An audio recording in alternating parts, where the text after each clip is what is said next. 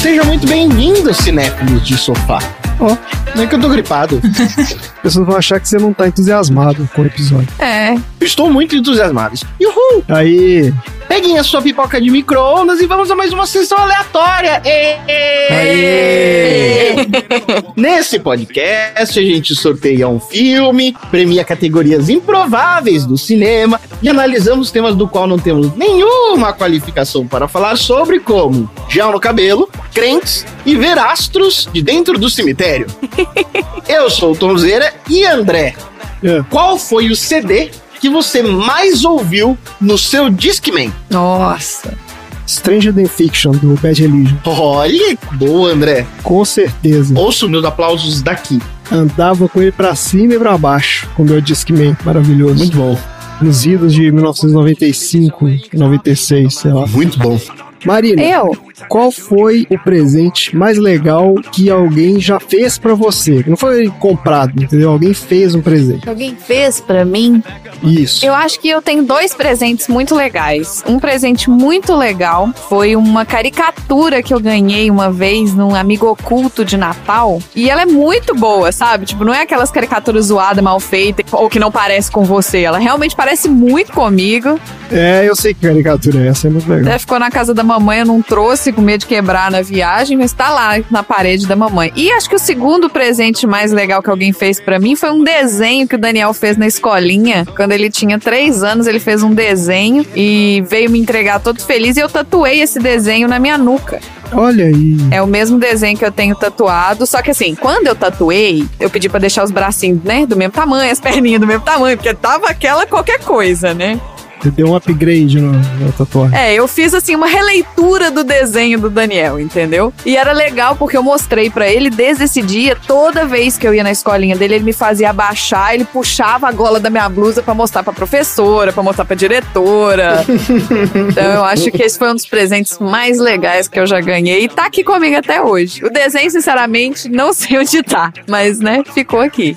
Ana Paula, seja muito bem-vinda de volta à sessão aleatória, aclamada essa Uhul. presença que eu nunca vi, vou te contar. E eu queria saber o seguinte: se você tivesse uma constelação com o seu nome, que desenho que essa constelação seria? Nossa, eu vou ter que responder. Essa é uma coisa muito clichê, mas é uma das formas que eu mais gosto na vida. Olha aí. Coração. Ah, legal. Ah, Eu adoro um coração. É uma coisa fofa que eu ainda pretendo tatuar um dia por cima da borboleta que eu tenho arrependida aqui. Ah, quem não tem uma tatuagem arrependida, né? Pois é. Borboleta arrependida. É. Tom, você que é muito chegado nesse assunto, porque eu escutei um PDG sobre qual que é a sua frase motivacional favorita. Aposto que é da Clarice Lispector. O não você já tem, Ai, que venha a humilhação. olha aí. gostei desse complemento, eu nunca tinha ouvido. Top. Ou uma frase motivacional bilíngue, Ah. que está na minha canequinha, que tá escrito Nobody said it was easy, but caralho, mano. Eu quero uma canequinha dessa, favor providenciar, grata. Então é isso. Vamos ver se a gente consegue fazer alguma festinha de escola bastante cafona e servir pipoca no meio dela.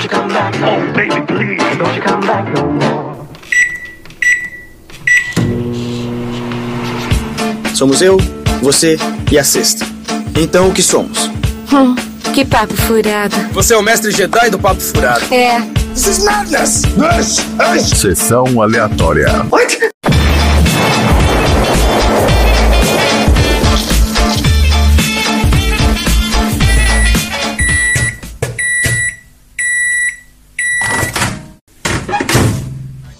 last night at three. The man was waiting there for me. Bem, começando mais um episódio do Sessão Aleatória, o podcast mais carola da Baixa Podosfera. Esse é o podcast preferido das meninas apaixonadas pela ciência que constroem telescópios aos 12 anos de idade. Porque aqui no Sessão Aleatória a gente já teve uma série maravilhosa, né? Falando sobre mulheres que realizaram grandes feitos científicos. Sim. É, no episódio 64 do De Volta pro Futuro, a gente fala sobre a Stephanie Kwolek, que é a inventora do Kevlar. No episódio 65 do De Volta pro Futuro 2, a gente fala sobre a Red Lamar, uma uma das maiores atrizes aí do cinema, contribuiu para o avanço das tecnologias de comunicação móvel, que são a base da civilização atual. E no episódio 66, né, De Volta para o Futuro 3, essa é aquela trilogia que ninguém acreditou que foi sorteado, É. a gente fala sobre como as mulheres contribuíram para o aprimoramento do automóvel. Então tá tudo aí nos episódios anteriores do Sessão Aleatória. E antes de começar o episódio, o nosso recado manjadaço. Isso aqui já tá, né, mais do que decorado. O nosso podcast tem duas partes. Na primeira, a gente fala sobre o filme da semana sorteado de uma lista, traz histórias de produção e bastidores. E na segunda parte, a gente fala sobre assuntos aleatórios inspirados pelo filme. Então, se você não viu o filme, ouviu e não gostou, não tem problema, porque o filme é só, né? Aquele aquecimento. Depois a gente entra nos assuntos aleatórios, que são o que realmente interessa aqui do nosso podcast. Lembrando que se você escuta o Sessão Aleatória em um agregador de podcasts, você pode usar a nossa marcação de capítulos para se teletransportar diretamente para o assunto que te interessa. Agora, o nosso ouvinte atento já percebeu que hoje, né, o Dudu, mais uma vez, não está aqui entre nós. Parece que ele está fazendo uma sessão de fisioterapia em um sapinho pingo de ouro que ele encontrou aí esses dias. Tá com a perninha um pouco debilitado, o Dudu tá fazendo ali uma atividade com o sapinho. Mas em compensação, nós temos aqui o enorme prazer de ter conosco uma das pessoas mais queridas por esse podcast. É isso aí. Ela é escritora, youtuber, contabilista, fashionista, é uma combinação explosiva aqui. Ana Paula Cândido, seja muito bem-vinda de volta ao Sessão Aleatória, Ana. Ela é completa! É, Isso aí, grande completo. isso. É isso aí, gente. Obrigado pelo convite mais uma vez. Adoro estar aqui. Me sinto muito chique e importante. Olha aí. Por favor, por favor, coloca isso. A musa da penheta. Coloca a musa da penheta, por favor. Ah, Que absurdo! Que absurdo! a Ana foi quem trouxe ao nosso conhecimento, né, esse conceito inusitado aí da penheta. E nunca mais esqueceremos. Jamais. É aquele conhecimento que agora tá carvado em pedra, assim, ó. E eu continuo recebendo mensagens no Instagram ou no YouTube pedindo pra fazer vídeos e fotos e Ai. gravam a tag dos seus pés. Eu, ai meu Deus do céu. Gente, a gente tem que fazer um exposed desses caras, sério. A Ana Paula é a musa dos podólatras. é, mas gente, meu pé é feio demais, misericórdia. Capa da Playboy. Mas enfim, Ah, né? mas Tem doido pra tudo. tem que confiar que você não é uma podólatra, então você não tem uma apreciação do pé que os caras têm, entendeu? Os caras têm uma outra visão do pé. É diferente. Tem. Se você quiser aí ouvir a Ana Paula contando sobre suas peripécias aí pelo mundo da podolatria, tá aí no episódio 38, que a gente fala do filme Trolls. Vamos ver o que mais que você traz pra gente, Ana, do mundo do entretenimento adulto, aqui nesse podcast sobre esse filme. Se você trouxer entretenimento adulto, eu vou te falar. Ela trouxe no Trolls! Você realmente acha que nesse não vai ter? Imagina nesse. Aí que tá, eu fiz o, o improvável. No Trolls era de criança e eu trouxe conteúdo adulto, e agora eu, de um de adolescente, eu fui pro. É, eu fiquei no meio termo. Saberemos, saberemos, saberemos. saberemos, saberemos. É, vamos viver no mundo da celebridade, digamos assim. Tá bom. Pra gente começar então o episódio, vamos ver aqui que filme que a gente vai falar hoje, ó. O filme é Um Amor pra Recordar. É um filme baseado num romance de um dos escritores de maior sucesso da atualidade, que eu nunca tinha ouvido falar, na real. Não? Marina, de onde saiu o filme da semana?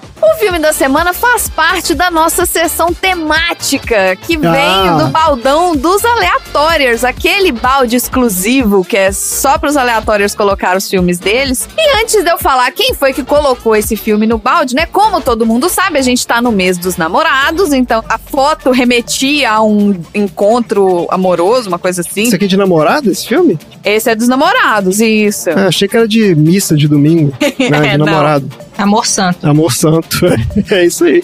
Vamos falar então primeiro dos filmes que a gente não assistiu hoje, né? O nosso não viu, não é nem o viu, não viu, é o não viu. Os filmes que a gente não viu hoje aqui, por exemplo, vou dar alguns exemplos, a gente não viu Clique. Ah, esse filme é legal, esse clique. Eu não entendi por que, que Clique tava lá. É de namorados o Clique? Não é do Adam Sandler? É um romance, né? Só que olha só, Ana Paula, Alguém colocou atividade paranormal. É o filme de namorado, porque é o casal que mora numa casa mal assombrada, entendeu? E, é, tudo bem, é um romance que tá rolando ali, até que eles começam, né, a ser assediados por seres de outro mundo, basicamente. Agora me explica, e Deadpool? Bom, aí eu já não consigo mais fazer a conexão. Aí o aleatório foi muito longe. É um amor muito violento. Nossa, tá muito aleatório, cara. A mente muito doentia que fez essa conexão aí. A gente também não viu Enquanto Você Dormia, a gente não viu Como Perder um Homem em 10 Dias, a gente não viu Closer, a gente não viu Doce Novembro e a gente não viu O Lado Bom da Vida. Olha aí, vários filmes bons pra gente não ver, né? Mas a gente viu um, então a gente viu Um Amor pra Recordar. Quem foi que colocou Um Amor pra Recordar na lista, Maria? E a pessoa que colocou um amor pra recordar na nossa lista foi a nossa aleatória número 3, que é a Ana Paula, que tá aqui com a gente hoje. Ah, mas esse aqui já virou, né? Uma marmelada inacreditável. Fui eu que coloquei esse filme. Foi você ou alguém se passando por você. Alguém se passando por você. O formulário não tem auditoria, então. Eu morri do meu próprio veneno. Mas essa é a pegadinha que o Xi, nosso aleatório número 1, um, trouxe pra cá, que ele falou: olha, vocês pediram não os filmes que a gente gosta, vocês pediram o primeiro filme que vem na cabeça. O Xi falou isso mesmo. É, o que vem à cabeça. Você deve ter visto algum um, propaganda desse filme. Não, eu tenho história com esse filme, contei pro Marina. É, vamos lá. Vamos falar sobre isso, mas a Ana Paula tá aqui. Foi uma decisão pensada, tá, gente? Antes de vocês falarem, ai, que pá melada, não, não, não. O filme é sorteado. Mas se o aleatório tem disponibilidade e se faltar um de nós, A gente chama a pessoa. melhor combinação ever. Exato. E a gente quer trazer o aleatório justamente pra explicar essas escolhas malucas. Então, Ana Paula, por que um amor pra recordar na sua lista aí de filmes? Então, na verdade é porque é daquela sessão temática das fotos, né? Isso. Eu não lembro mais de foto nenhuma daquilo que eu respondi. A única foto que eu lembro que eu devo ter respondido do 30 lá, do De Repente 30, que era o aniversário. Ah, tá. Que o resto eu não lembro, mas deve ser uma foto muito melosa, que me fez lembrar desse filme, porque eu acho esse filme muito meloso e eu não gosto dele. Porque eu tô falando, eu, eu morri pelo meu próprio veneno. Eu detesto esse filme. Ah, que maravilhoso. Só que eu achei que esse peso ia cair pra outra pessoa, não pra mim. Mas é porque eu tenho uma história no passado com esse filme. Ah, é? Esse filme era o favorito do meu ex. Nossa, mano. Vamos ressignificar. Não vamos entrar nessa. Só que eu não gostava desde quando eu estava com ele. É, você já não gostava do filme. Eu fiquei com raiva depois que eu acabei com ele, até porque o término foi ok. É um noivado que a gente terminou. Tá bom. Só que eu achava muito idiota um homem gostar de um filme tão besta. Nossa, mas é uma razão muito boa pra terminar. É, se tivesse me falado que terminou por causa do filme, ficou sabendo que o cara gosta desse filme, eu tava razão também. Não, eu cheguei a comprar DVD pra ele. Querida, vamos assistir meu filme favorito e ele meteu essa. Foi tipo isso. Meteu essa, né? Nossa.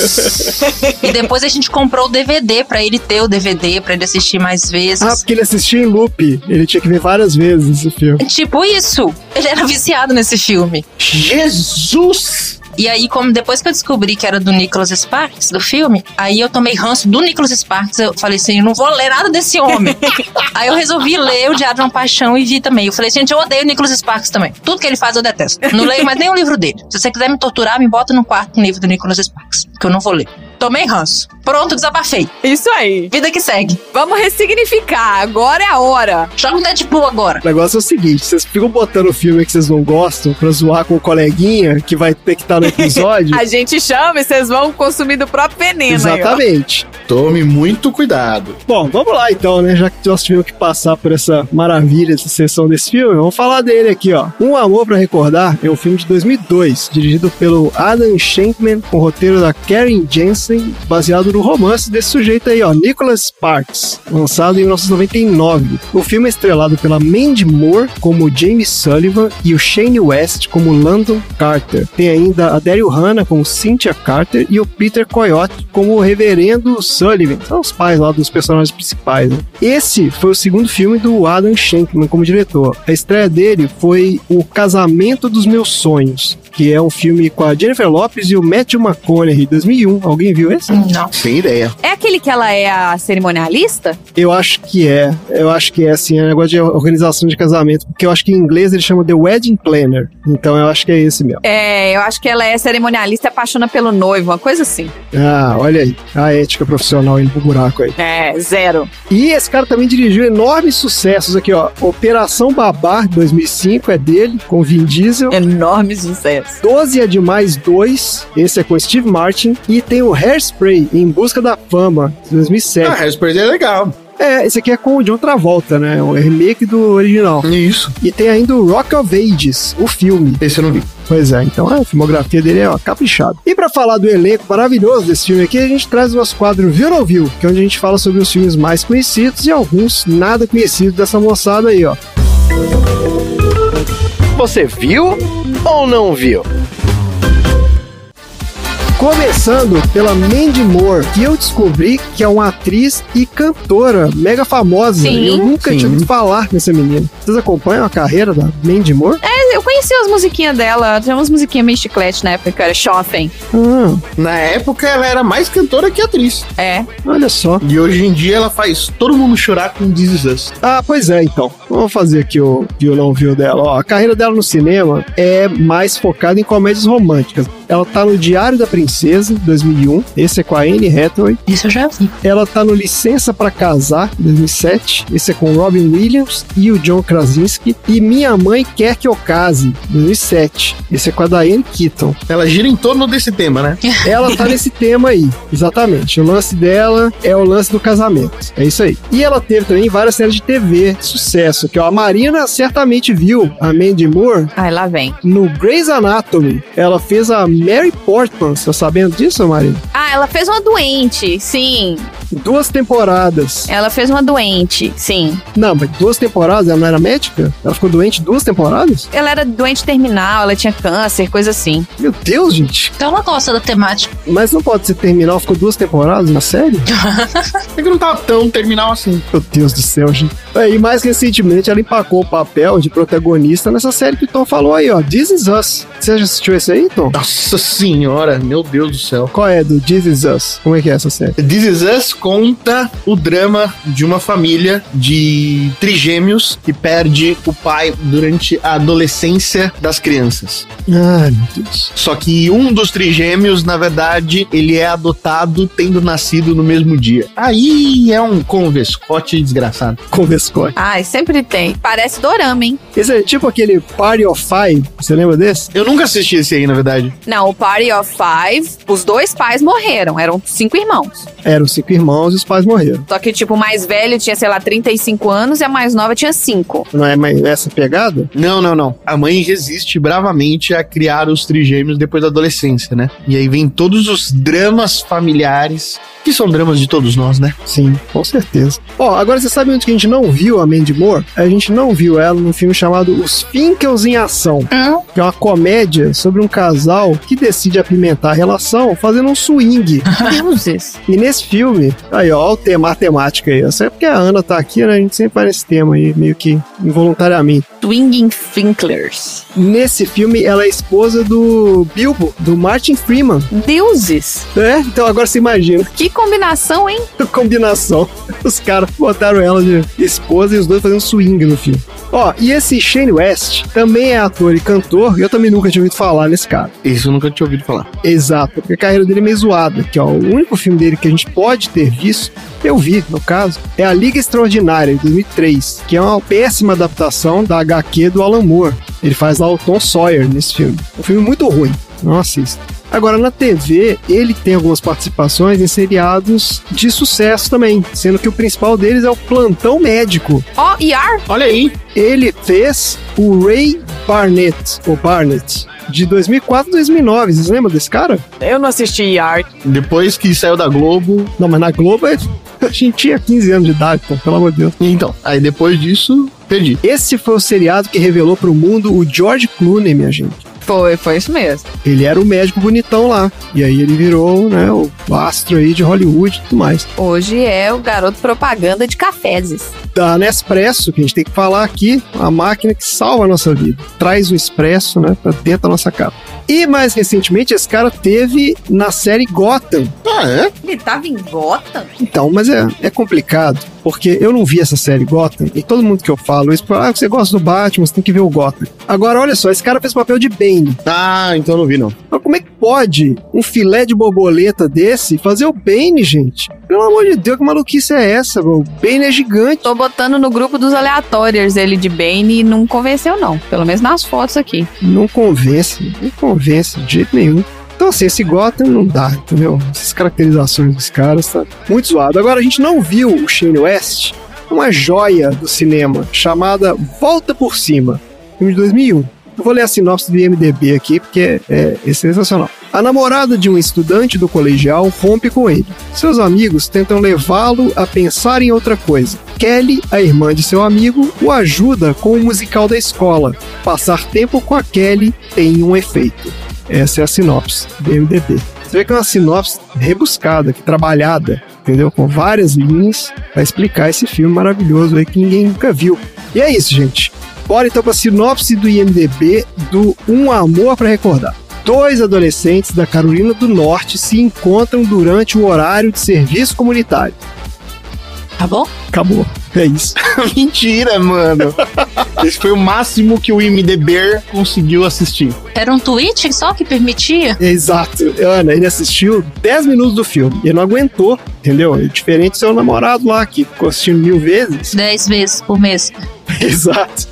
Ai, gente, mas eu tive que fazer aqui minha sinopse também, né? Então significa que eu tive que prestar atenção no filme. Foi problemático. Mas vamos lá.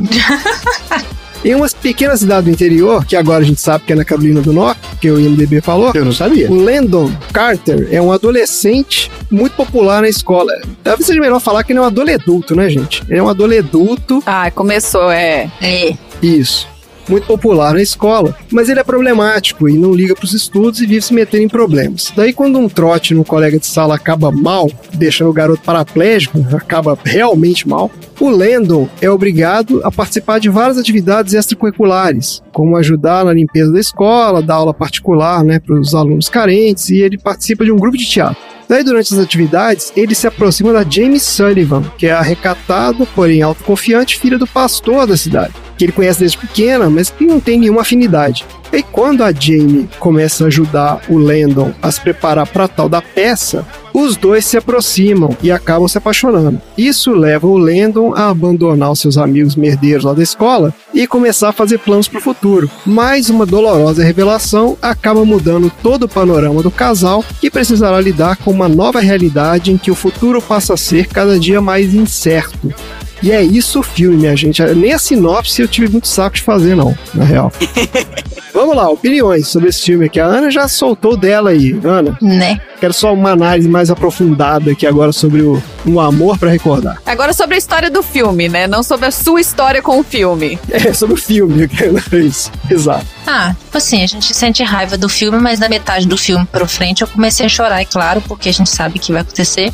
É, o filme é fofo, assim, de uma forma geral. Hum. É o tipo de filme que eu assisto e acho fofinho. Certo. Eu, falo, eu sei que o meu ranço é porque não era pra um homem gostar disso.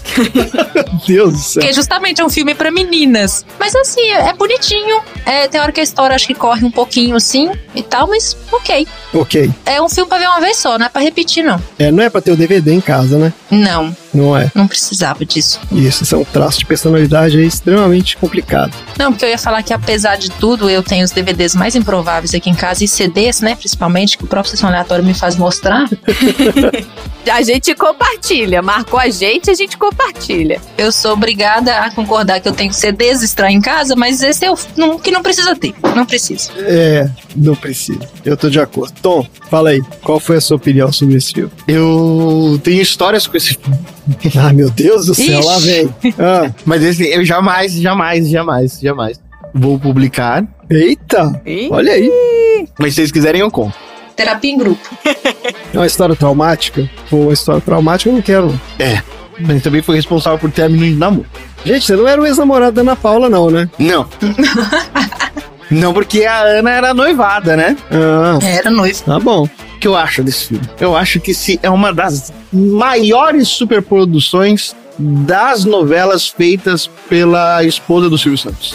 Que isso, gente? Esposa do Silvio Santos? Que isso? É, a esposa do Silvio Santos, ela escreve novela no SBT, né? Você tá de sacanagem. É sério isso? E todas são esses dramalhões com plot twists absolutamente óbvios. Porque eu tava achando que o plot twist era bem óbvio. Eu não achei óbvio o plot twist, não. Você achou óbvio? É, reparei nos detalhes, né? Eu reparei nos detalhes. Eu achei estranho, de fato, que assim, na metade do filme ele já tava resolvido, né? A história tava resolvida. ali. Eu falei, pô, o que que vai acontecer? Isso. Então eu achei que ia entrar naquela vibe de que alguma coisa ia acontecer, os dois iam separar e tal. Aquele, né, o roteirinho clássico de filme romântico. Isso. Mas não, né? Ele foi pra um outro caminho aí do, do plot twist. A gente pode falar do spoiler do filme aqui ou não? Lógico. Pode, pode. Pra poupar também o pessoal não precisar assistir. Vai poupar, né? Até porque já tem 20 anos, né? Exato, exato. Né? Então a história é que a menina, ela tem leucemia, né? Terminal. Né? Ela tá doente. Como assim o menino não reparou que o lábio da menina tá sempre fosco? Isso é verdade. Idiota. Ele é imbecil, ele não sabe quais são os sintomas de leucemia, imagina. Ele não se importa com as outras pessoas, gente. Mas depois que ele passou a se importar. Não, mas eu acho que é porque ele é burro mesmo, ele não sabe. ele não sabe. Ele não estuda, pô. Mas no comecinho do filme, quando eu assisti há 19 anos atrás, eu falei, tem alguma coisa esquisita com essa menina. Tem alguma coisa esquisita com essa menina. Aí depois, quando ela fala lá que ela tem um dois, caralho, mano. Poxa, como você não reparou? E depois, quem era o milagre? Ai, que pena que ela não testemunhou o milagre. Aí depois o cara fala, o testemunho do milagre é você. Ah, Ah, aquilo foi. Nossa senhora.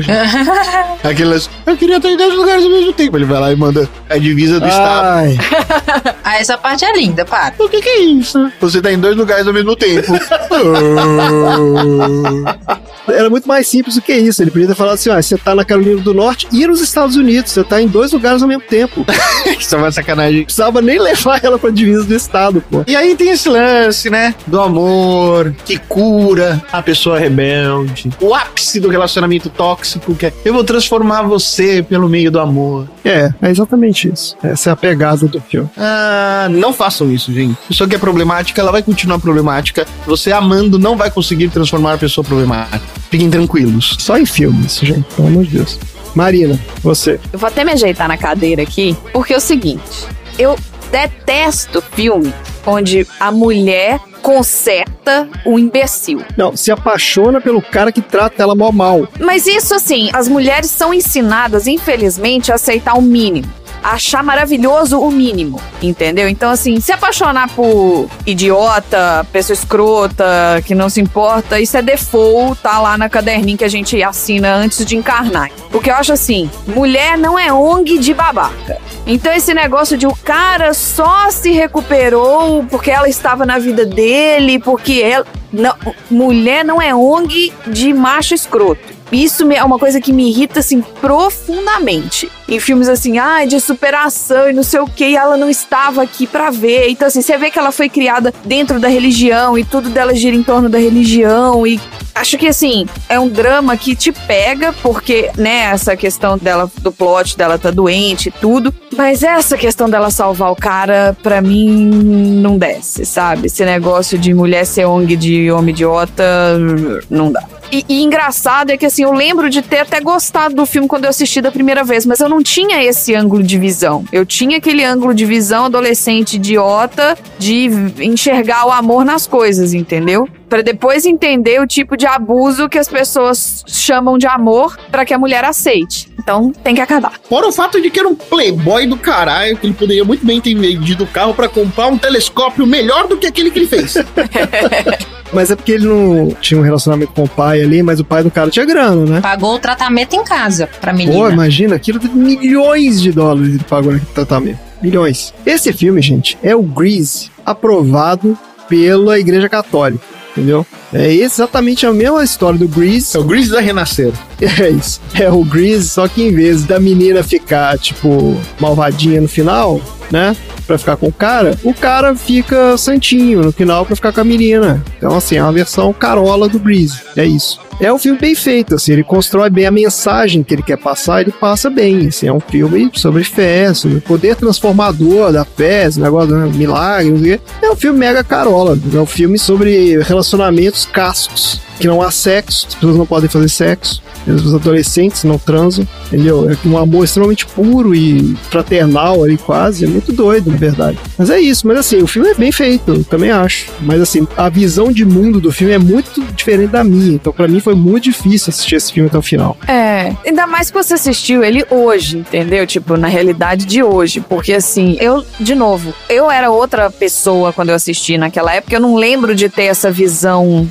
nesse estilo, entendeu? Talvez você tenha achado fofo, né? Exato. E Assim como eu acho que se eu assistir alguns filmes como, vou dar um exemplo aqui, aquele 10 coisas que eu odeio em você, com Heath Ledger. É capaz de se eu assistir hoje eu ter o mesmo feeling. Uhum. Eu não lembro disso. O cara é babaca e a menina é boazinha e coisa assim, entendeu? Então, assim, ele fica no final apaixonado, blá blá blá. Isso era um clichê até muito comum de comédia romântica, de filme romântico, né? Nossa, total, total, total. Que é exatamente isso. É o cara que trata mal a mulher e por alguma razão depois ele se apaixona e aí, entendeu? E aí valoriza ela, sei lá. Mas realmente, sim, isso é um- uma visão romântica que na vida real né, não se traduz, né? Isso aí na vida real é uma roubada inacreditável. Você ficar com o cara que trata mal, esperando que um dia né, ele vai se apaixonar e tal. Mas enfim, Nada mentira da cabeça que eles fizeram algum negocinho ali quando eles estavam no carro lá, no meio do nada, e ela deu uma mostradinha no ombrinho, assim, ó, de graça. Nada mentira da cabeça que eles fizeram. Alguma coisinha eles fizeram lá. Fizeram uma tatu. Alguma coisinha eles fizeram. Ah, vou fazer uma tatu. ele encostou a cabeça no ombro dela, assim, e eles ficaram ali de namorico. Então, é assim. Ah, tá bom. Ele deu um beijinho no ombro dela. Isso, exatamente. Ele deu uma bitoquinha. Ele deu uma bitoca no ombro dela. E qual era essa do lance do pai, mano? A menina tá morrendo e o cara vai falar, tipo, você não pode ter nada? Não pode fazer mais nada? Você tá morrendo? E- Qual que é o lance do pai, velho? Mas então, você sabe que eu tava irritadíssimo com esse cara. Eu tava muito irritado com o personagem do pai. Porque eu tava achando que era aquele clichê do pai religioso que não quer que a filha namore, porque tem ciúme, ou porque você não sabe sei lá o quê. Mas depois que rolou o plot twist, ah, a menina tá doente. Eu até interpretei por outro lado. Eu falei, ah, então pode ser que na verdade o pai, ele não queria, porque primeiro ele tinha medo dela sofrer. Tipo assim, ó, você tem pouco tempo de vida. Vai ficar se metendo com esse bando de maluco, com esse menino, que realmente o cara é um mau elemento do caramba. O pai tava certo. Tipo assim, esse menino vai te fazer mal. Então ele tava preocupado com ela nesse sentido. E por outro lado também, ele deve ter pensado assim, pô, E tem que pensar também, gente, mentalidade Midwest americano, religioso, fanático, entendeu? Então, assim, ele não acha que a filha tinha que aproveitar a vida desse jeito. Ele fala que a filha tinha que servir a comunidade até o último minuto. Então, assim, ele adorava que ela fazia os trabalhos voluntários e que ela ia na igreja, que ela dava aula, nananã. É, eu tentei, eu tentei dar uma ajuda pro pai aqui, porque eu tô tentando pensar pelo lado dele, tipo assim, talvez o cara quisesse dizer assim, olha, você vai se meter com esse cara, você vai sofrer e você não tem muito tempo, entendeu? Então assim, vai fazer suas coisas, não vai ficar se metendo com o menino. Que é uma maluquice também, na real, né? Porque assim, ela queria era ficar com o cara, então, ah, sei lá também, cara. É, Não dá, essa, eu não consigo me colocar na mente de um senhor daquele, e eu não consigo me colocar na mente de uma pessoa que, sabe, tipo, aquela menina lá, que, tipo, são valores muito doidos, na verdade. Mas é isso. O filme tá aí. E, é, pro público-alvo dele, é um filme que certamente é, é interessante, porque assim, traduz muito, né, da visão de mundo da galera. Tem até uma curiosidade que depois eu vou comentar mais pra frente, de uma pequena polêmica que rolou nesse filme, que você já vai sentir qual é a vibe do negócio. Hum, eu acho que eu sei. Mas conseguiram polemizar esse filme. Não sei como, né? Mas é isso, gente. Então tá, mais alguma opinião aí? Algum comentário sobre o filme? Não. Beleza. Então vamos falar de histórias de produção.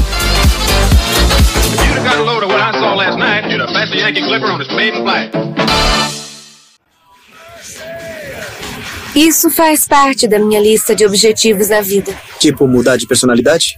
Hum, trabalhar um ano como voluntária, fazer uma descoberta médica, Isso é querer demais. estar em dois lugares ao mesmo tempo, fazer uma tatuagem.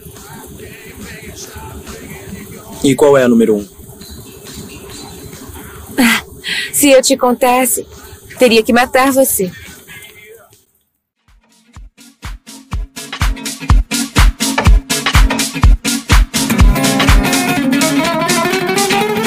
Fiz uma pesquisa extensa aqui para tentar descobrir de onde saiu esse filme e entender qual é desse Nicholas Sparks. Eu realmente não conhecia esse cara e começa com ele, né? Você conhecia esse cara, Ana? Como é que é isso aí entre os escritores aí? Qual é a. Nossa, o cara é rei dos best-sellers. Você tropeça num livro dele a cada prateleira da livraria. Ele tem livro pra caramba. É verdade? E ele popularizou muito por causa do querido John, né? Depois do Amor pra Recordar, querido John, Diário de uma Paixão. Ixi, Ah, é verdade. tudo tem gente morrendo e alguém sofrendo de amor. É tudo a mesma coisa. Então, que tá. Qual é a pegada dele? Ele é um autor de coisas assim românticas, histórias românticas, ou é uma pegada mais essa coisa mais religiosa? Como é que é o negócio? Acho que é mais romântica, porque eu só li o Diário de uma Paixão, aí eu fui lá ver o filme pra ter certeza que eu não gosto dele. E por esse filme, a pegada é mais romântica, alguém morrendo. Esse aqui que foi mais pro meio religioso. Ah, Pelo que eu entendi dos outros, que o Diário da Paixão é dois veinhos, que a mulher tá com Alzheimer e não lembra mais dele, e ele fica lendo o diário dela pra ver se ela lembra o tanto que ele amava ele. É tipo isso. Ai, preguiça, hein? nossa, gente. Então são filmes meio bad vibes também, né? Então, todos é pra morrer de chorar. O tal do querido John também, o pessoal fala, um homem de sorte, eu acho também é dele. As minhas primas que viu isso aí, eu falo, ah, não vou ver isso não. Eu tenho raiva, eu não vejo nada que é do Nicolas Sparks.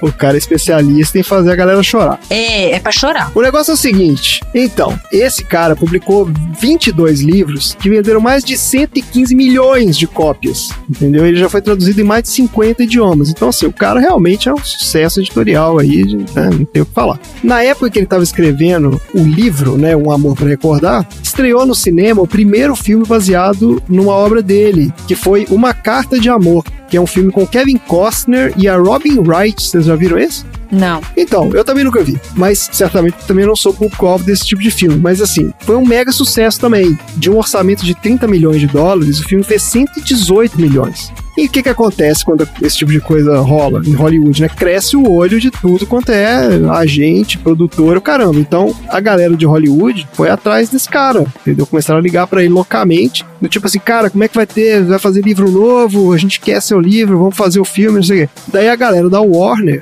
entrou em contato com ele e ele falou, né? Pô, não, tô escrevendo aqui um livro agora, nesse minuto aqui, eu tô acabando de escrever um livro. E era um livro inspirado na vida da irmã dele, que chamava Daniele, que é bem parecida com a Jamie do filme, né? Eu li umas entrevistas dele falando sobre ela e tal, e realmente o personagem foi baseado na irmã. E os caras da Warner falaram assim, cara, quanto é que você quer pelos direitos desse filme? Já vou comprar agora, entendeu? E compraram os direitos de adaptação do livro antes mesmo do cara terminar de escrever. Daí, esse Nicholas Sparks participou de todo o processo de adaptação. Tanto que ele mesmo explica lá várias mudanças que fizeram em relação ao livro e tal. A principal foi a ambientação da história. Eu achei curioso isso. Porque o livro se passa no final dos anos 50. E no filme, eles atualizaram para os anos 90. Porque eles queriam deixar a história mais contemporânea, né? Para atrair o público adolescente, que é o público-alvo desse filme aqui. E também ele falou que não, é porque ele queria mostrar que os valores que ele queria comunicar no filme não era uma coisa antiquada, eram valores que os jovens de hoje em dia podem ter, entendeu? Que é fé, bondade, caridade e castidade também, entendeu? Isso aqui é uma coisa que tá na mente do cara, entendeu? Ele fez de propósito eles não transarem nesse filme. Fiquei nervoso com isso. Agora, o filme foi um enorme sucesso de público. Então, assim, de um orçamento de 12 milhões, esse filme rendeu mais de 48 milhões. Já a recepção da crítica foi menos entusiasmada, que vários críticos acharam o filme bem sucedido em passar a mensagem, mas outros acharam exagerado. Carregou muito no melodrama, né? Com esse objetivo aí de produzir lágrimas a qualquer custo. Exatamente o que vocês falaram aí, ó. É exatamente isso que a galera comentou. É tipo aquela menina do câncer lá, gente, como que chama? Do Ok Ok? Ah, escrito nas estrelas, alguma coisa assim. Escrito nas estrelas, isso. Ah, nossa, esse filme, pelo amor de Deus, gente. É nessa vibe, tipo assim, alguém tá morrendo e se apaixona e pronto. É exatamente essa vibe aí. É né, a mesma vibe. E o que é escrito nas estrelas, eu já gostei um pouquinho mais, mas assim, A culpa é das estrelas. a culpa é das estrelas, isso. Eu chorei, Eu chorei também. eu li o livro, tinha hora que eu parei de ler porque eu não conseguia ler de tanta lágrima que tinha no meu olho. Tava tudo embaçado. Prefiro ver dorama. É, esse filme aqui eu não consegui chorar porque eu tava muito irritado. Eu realmente fiquei irritado com esse filme. Eu falei, gente, essas pessoas não existem no mundo real. As pessoas aqui não fazem o menor sentido, essas atitudes dos caras. Olha eu te apresento alguns, mas enfim. Existe sim, você só não conhece. Como diz outro, quanto tempo você não vai na igreja? Gente, pelo amor. Agora, olha só, eu, eu li um comentário muito engraçado porque esse filme gerou a polêmica, eu comentei isso antes, né? Polêmica entre os católicos dos Estados Unidos, porque eles acharam absurdo. O filme estimulava meninas católicas a se envolverem com meninos ateus, achando que vão convertê-los ao catolicismo. Ah, meu Deus do E céu. o cara teve que se explicar. Tem entrevista dele explicando, falando: não, gente, peraí. Ele explicou que o personagem também era católico, tanto que a família dele ia na igreja. Só que ele era um não praticante. Entendeu? Ele só tava em conflito. Não é que ele era ateu. Ele só não tava, tipo, com a fé em dia, entendeu? Ele tava meio que com a fé abalada. Atrasado com o dízimo. Fazendo aquela piada, ele era um à toa. Só por isso. Exato. Tipo assim, não tem nenhum ateu nesse filme, não, gente. Calma aí. O menino era católico, mas ele tava. É, já é demais, né, gente? Pelo amor de Deus. Não pode botar o cara ateu no filme, não. Ai, gente. É isso aí. Bora pro troféu, então? Bora pro troféu. Bora!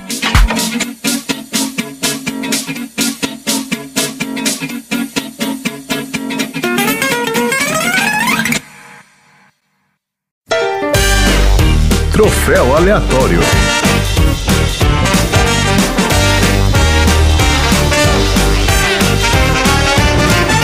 Vamos lá, então. A gente vai encher esse filme de premiações e troféus maravilhosos. Nosso troféu aleatório vai ser certamente os primeiros troféus que esse filme vai ganhar na vida. Porque eu duvido que tenha ganhado qualquer troféu de qualquer coisa esse troço aqui. Vamos começar então com a nossa presença aqui ilustre, nossa queridíssima Ana Paula. Ana, qual é o seu troféu aleatório para um amor para recordar? Ó, eu tenho dois troféus, pode ser? Pode? Manda os dois, manda ver. Chuva de troféu. E um dos dois tem dois nomes. Olha aí. É, porque tudo tá dobradinho aqui. O primeiro é o troféu Amor Miojo, que foi muito instantâneo. Dois encontros que eles tiveram na escola, de repente ele tava louco apaixonado por ela só porque ela cantou no palco. E ele achou que era pra ele. Adorei. Não, isso foi pior que fazer miojo. Então, assim, é amor miojo. Ele achava a menina insuportável até aquele minuto ali que ela cantou a música. É! É. E a memória que eu tinha do filme é que, tipo assim, eles tinham passado muito perrengue só no final que ele ia apaixonar. Eu não lembrava que ele apaixonava tão rápido. Eu falei assim, ué, gente, como assim? Não convenceu, não. De repente ele tava apaixonado. E foi muito assim. Ele tava dando carona pra ela, não sei, não que situação. Que ela contou coisas dela. Ele, naturalmente, o homem, nem quando tá interessado, presta atenção no que a gente fala. E de repente ele lembrou tudo de antes de amar ela, que tinha que fazer. Exato. Da lista das coisas que ela tinha que fazer. Eu falei, não, gente, foi muito instantâneo. É isso, ela fala a lista de coisas que ela queria fazer. É, e ele prestou atenção antes de gostar dela. Então, assim, ele tá fazendo melhor do que o pessoal que tá aí, ó. Qual a chance, né? É o que eu tô falando, essas pessoas não existem na vida real, gente. Nem as meninas falando assim na cara que quer comprar tal coisa dia dos namorados, os caras erram ainda no presente, sabe? E foi muito instantâneo. Foi, enfim. Esse filme aqui é mais fantasioso que filme da Marvel, esse que é o negócio. Também tô achando. Chegando à conclusão que sim. E o outro troféu é. Meu médico não é o Ivo Pitangui, que também pode ser chamado de tem o mesmo médico que a Gretchen, que vai pra mãe do menino. Puta que pariu, gente. O que, que aquela mulher tava arrumando com aquela boca? Que que é aquilo, cara? Ah, não, tinha outra atriz pra contratar, não? Ai, saco. Era o seu troféu. Perdeu seu troféu? É, um pouquinho. O meu troféu, transformação da Xuxa, vai pra Daryl Hannah, porque ela pinta os cabelos ou troca de peruca já no começo. Tá. Ela tá loirona, aí depois ela fica moreno. Ah, ela começa de um jeito e muda depois? É, no começo do filme, nas primeiras cenas que ela aparece, ela tá loira. Aí depois o cabelo dela fica preto. É, errar a peruca. Errar a peruca. E aí, o preenchimento labial acontece durante o filme. É, vai piorando? É, ela vai enchendo ao longo do filme. Na última cena é que fica na cara, assim, que é um preenchimento labial gigantesco. Nas primeiras ela tá bem de boa. Horroroso. É assustador. Então, ah, gente, por que, que eu não notei isso? No meio das minhas pesquisas aqui, eu achei algum lugar falando, eu não tenho a referência aqui, tem algum lugar que eles explicaram essa história. Ela fez de fato um preenchimento labial que deu errado, entendeu? Ah. E o negócio inchou loucamente. Só que assim, ela já tava no meio da filmagem do negócio. E aí os caras falaram, cara, filma aí. Se deram um tempo ali, uns dois dias pra ver se melhorava, Vambora. Então eles devem ter mudado a cor do cabelo dela pra chamar mais atenção do que a boca. dá uma disfarçada. É. Foi uma estratégia. O pessoal fala assim, ó, mudou a cor do cabelo. Ah, é uma boa ideia. Horroroso. Fazia tempo que eu não via a Daryl Hannah, né? Ela era tão bonita no- nos anos 80 e 90. Por que que essa galera faz isso, né? Estranho demais. Marina, qual é o seu troféu aleatório para um amor pra recordar? O meu troféu aleatório é o troféu Presta Atenção, Menino! Que vai pra esse indivíduo energúmeno que, quando descobre que a menina tá com câncer, vai atrás do pai que é cardiologista e vira: Você tem que salvar ela! Ele não sabe como funciona a medicina, entendeu? Esse cara não sabe nada. O pai dá tela azul. O pai da tela azul, o que você quer que eu faça, né? Ele quer falar assim, ô seu burro, qual parte do Ele cardiologista? fala, ele fala pro menino, ele fala que eu sou cardiologista. Não, mas na hora que ele fala, o menino já, tipo. Primeiro que o menino mal deixou o pai falar. E aí ele quis sair bravinho de lá. E o pai é cardiologista. E assim, gente, e mesmo se o pai fosse o top researcher de câncer do universo, se ele não tem o histórico da menina, ele não pode prometer nada. Ele não pode fazer, ele não sabe nem o que, que é. Foi muito exemplo de negócio de gaslighting que o pessoal fala aí. Porque ele foi lá pra falar um lance com o cara que o cara não tinha nada a ver com a história, não tinha nada que ele pudesse fazer. E ele foi lá, falou com o cara assim: Ah, você não vai ajudar, não? Seu merda, você não gosta de mim. E foi embora. Tipo assim, ele foi lá só pra arrumar treta com o pai, entendeu? Não tinha nada que o cara pudesse fazer. Troféu treta aleatório. Exato. Treta aleatória. Treta desnecessária. O moleque também era muito insuportável. Nossa, ele dá uma passada de pano nos brothers. Não quero meu segundo troféu, que é o pior montagem no pente que você poderia fazer, que é o cartazinho que os moleques, Ah, eu não entendi muito aquele bullying também. que os moleques acham que estão abalando na zoeira naquela montagem. Fala, mano, caralho, montagem merda. Eles pegam uma foto da menina na peça de teatro e aí eles recortam. Porque quando você vê eles fazendo um bullying ali, né, eles pegam um cartazinho e vão distribuindo pra todo mundo da escola. Aí você pensa assim, pô, deve ser uma foto íntima. Fizeram, né, um, um expose dela aí, tem um nudes dela, só pode ser. Mas não, era uma foto do rosto dela, um photoshopado. Não era Photoshop, era um pente aquilo, né? Não, não, um pente. cortaram a cabeça, colaram na foto de outra pessoa que não era ela, obviamente, inclusive tá com a cor diferente. Não era uma montagem aquilo, era uma zoeira. Colaram ali e falaram: ah, ah, ah, isso aqui é você. Qual é o bullying disso? Eu não consigo entender. O que, que ela quis dizer?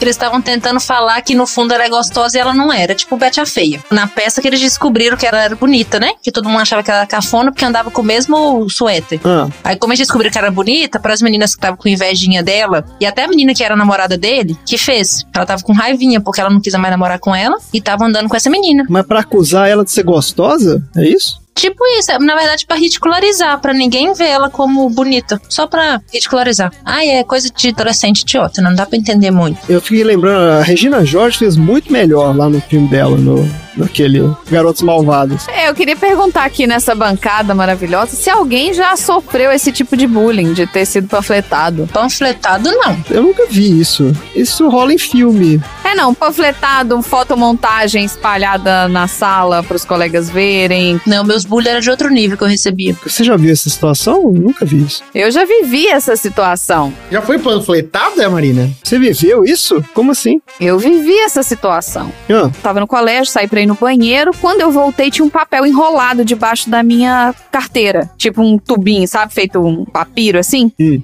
E na hora que eu abri, alguém tinha feito um desenho meu, cheio das, enfim, das características, e seta apontando e mostrando todos os defeitos que eu tinha, todas as características. Eu uma vez usei short colorido, por exemplo, aí pra escola. Aí espalharam pra escola que eu usava cueca samba canção, por exemplo.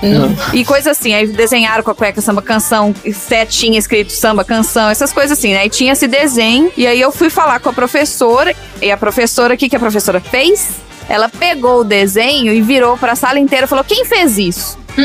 E aí mostrou. é, a galera caiu na risada. E aí a galera que não sabia o que, que tava acontecendo, puta, caiu de pau. Professora, pedagogia do. Pedagogia, né? Dos. Vai meter um efeito Streisand? É, O efeito Streisand, é, exatamente. Putz. Mandou um efeito Streisand no desenho. enfim. Ó, gente, tá bom, vamos. Deixa eu encerrar esse negócio aqui. Bad Vibes Cast. Bad Vibes, que esse filme todo é Bad Vibes demais. Eu já dei meu troféu, na verdade, mas vou fazer de novo. É o troféu Sandy, de menina boazinha que se apaixona pelo boy lixo. Em homenagem ao a Sandy do Grease, né? Que eu já falei aqui, que essa menina aqui, ela é a Sandy Carola. Que ela se apaixona pelo menino que trata ela mal pra caramba o tempo inteiro. Exatamente como a menina do Grease, que eu já reclamei naquele filme lá, que o Dennis Zuko tratava ela mal demais. E ela se apaixonou pelo cara. E nesse filme aqui acontece a mesma coisa. Não se apaixonem por caras que fazem mal, meninas.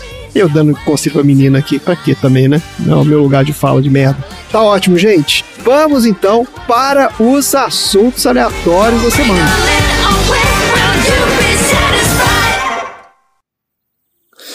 Ahn, o que é um amigo? é uma única alma dentro de dois corpos. Aristóteles.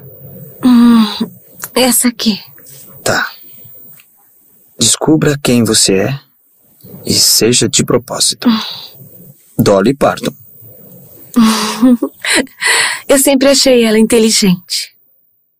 You call that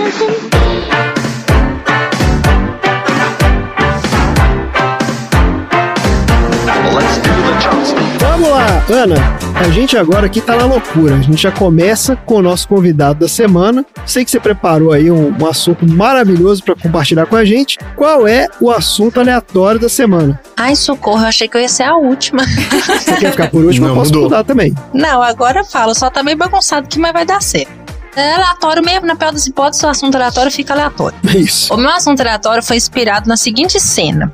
Que ela tá lá no hospital, não sei o que, e ela vai dar um caderno pra ele, e ela até brinca, ah, não é uma bíblia, né? Aí ela esconde a Bíblia que ele ia dar, né? E dá outro negócio pra ele. É, porque ele fez uma carinha assim. E aí ela fala que, é uma, que era da mãe dela, que também é muito aleatório, ela dá uma coisa da mãe dela pro menino que não Ela tem nem acabou de conhecer. ela tá amando e ela vai morrer daqui a pouco, não vai poder recuperar. Mas enfim, eu jamais faria isso com o meu caderno. Ela acabou de conhecer, mas não vai dar tempo de conhecer outro. Então é esse mesmo, entendeu? É meio que É. isso, E né? aí o cara devolve pro pai, aí o pai fala, tipo, mas por que isso pra mim? Caralho, era a sua esposa.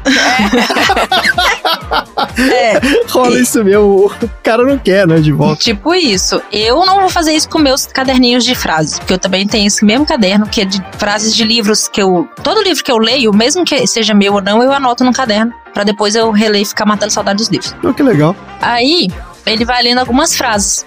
E tem uma frase que ele lê que fala assim: Eu até voltei no filme pra ver igualzinho tá escrito, porque eu conheci ela de outro jeito. Descubra que você é e faça isso um propósito.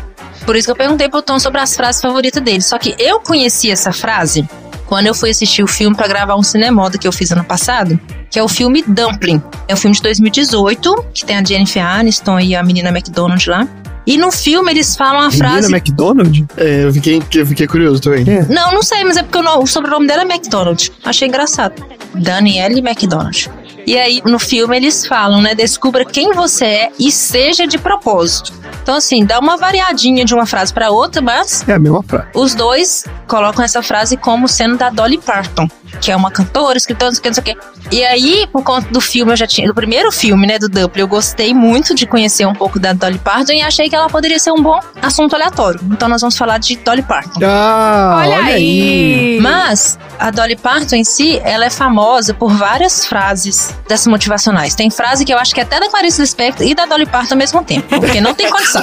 tem muita frase. Se você pesquisar no Google Dolly Parton frase, você vai achar um mundo. É Dolly Parton, Clarice Lispector e, e, e o Luiz Fernando Veríssimo, né? Todo mundo. E Albert Einstein. Enfim, dos que falam que é dela e que eu gostei, uma que eu gostei porque eu gostei, outra porque eu acho meio idiotinha, mas legal. Se você quer o arco-íris, você tem que suportar a chuva. Ah, Tipo assim. Ah. Interessantinho, né? Meio que É. matematicamente óbvio, né? Biologicamente, tá bom. E a outra que eu gostei, porque eu me identifiquei, é ainda bem que eu nasci mulher. Caso contrário, eu seria uma drag queen. ah, que ótimo. Olha aí. Tanto é que, eu, pra divulgar esse meu negócio ano passado, minha cinemoda, eu vesti realmente e fiz uma maquiagem drag queen porque é uma coisa que eu gosto muito. Ainda quero fazer outras vezes. Só que a Dolly Parton, gente, ela não é só uma loira de cabelo gigantesco que escreve frases bonitinhas. Eu fui pesquisar um pouco mais sobre ela e ela é uma capricorniana que nasceu no dia 19 de janeiro de 46. E ela está viva até hoje, então ela está com 76 anos. E ela também é conhecida como a rainha da música country, Sim. a lenda da música mundial e Barbie sertaneja. Olha aí. Barbie sertaneja.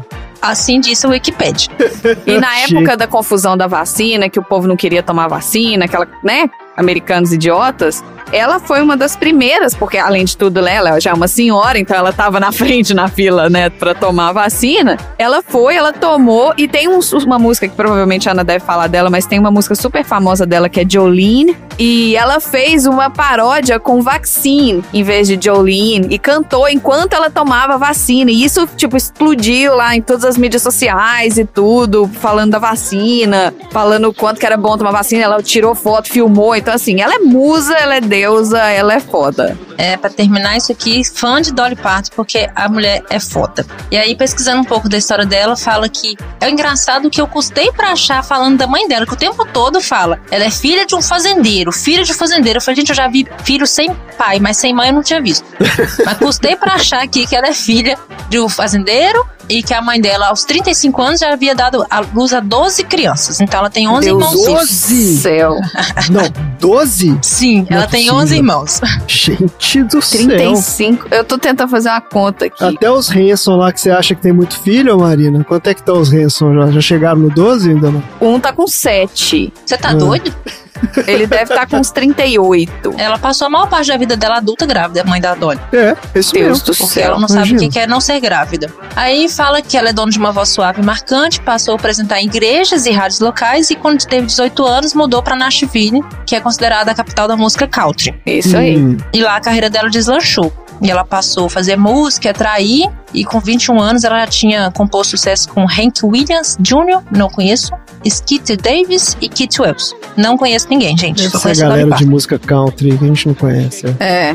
Mas ela já compôs cerca de 3 mil canções. 3 mil? Aham. Gente do céu. Mas ela tem mais de 50 anos de carreira, vamos fazer a conta aí. Nossa, mas mesmo assim, gente. Mas o Paul McCartney não tem 3 mil músicas. Ela faz 60 músicas por ano? Não é possível. Eu acho que o Paul McCartney tem 3 mil músicas, hein? Que ele, Nossa, ele escreveu? Gente, 3 mil? E ele escreveu. Não, mas é porque aí tá faltando filtro. É porque ela não tá filtrando. Isso aí não é possível. É, não, não, não. Escreveu, o papel aceitou, música. É, é. Registrou, é nóis. Não é possível que ela gravou esse tanto de música. Dá pra eu escrever aqui nesse podcast uns 10. É só escrever. Só escrever. Só escrever, né, Tom? Ó, ela vendeu 100 milhões de discos e ela atuou também em filmes e séries de TV, escreveu livros, produziu peças musicais. Ainda teve tempo de fazendo 3 mil músicas. É, Tendo mas é porque ela 15 tá trabalhando até conversar. hoje. Aí eu achei uma coisa curiosa também, que é o seguinte, ela casou com 20 anos. E ela tá casada até hoje. Olha aí. Então, é- e não, Olha e não teve filho. Ela tem 56 anos de casada e não tem filho. É muito A diva. quantidade de sobrinho que deve ter também. Ó, e o Paul McCartney escreveu 337 músicas. Olha 10%. só. Quem que é Paul McCartney? 10% da obra da Dolly Parton. Então, quem é do Paul McCartney de É, Dolly? quem é esse vovozinho? Parece até o, o, o Dolly do, do assunto lá do, do Tom. Dolinho. Nossa senhora.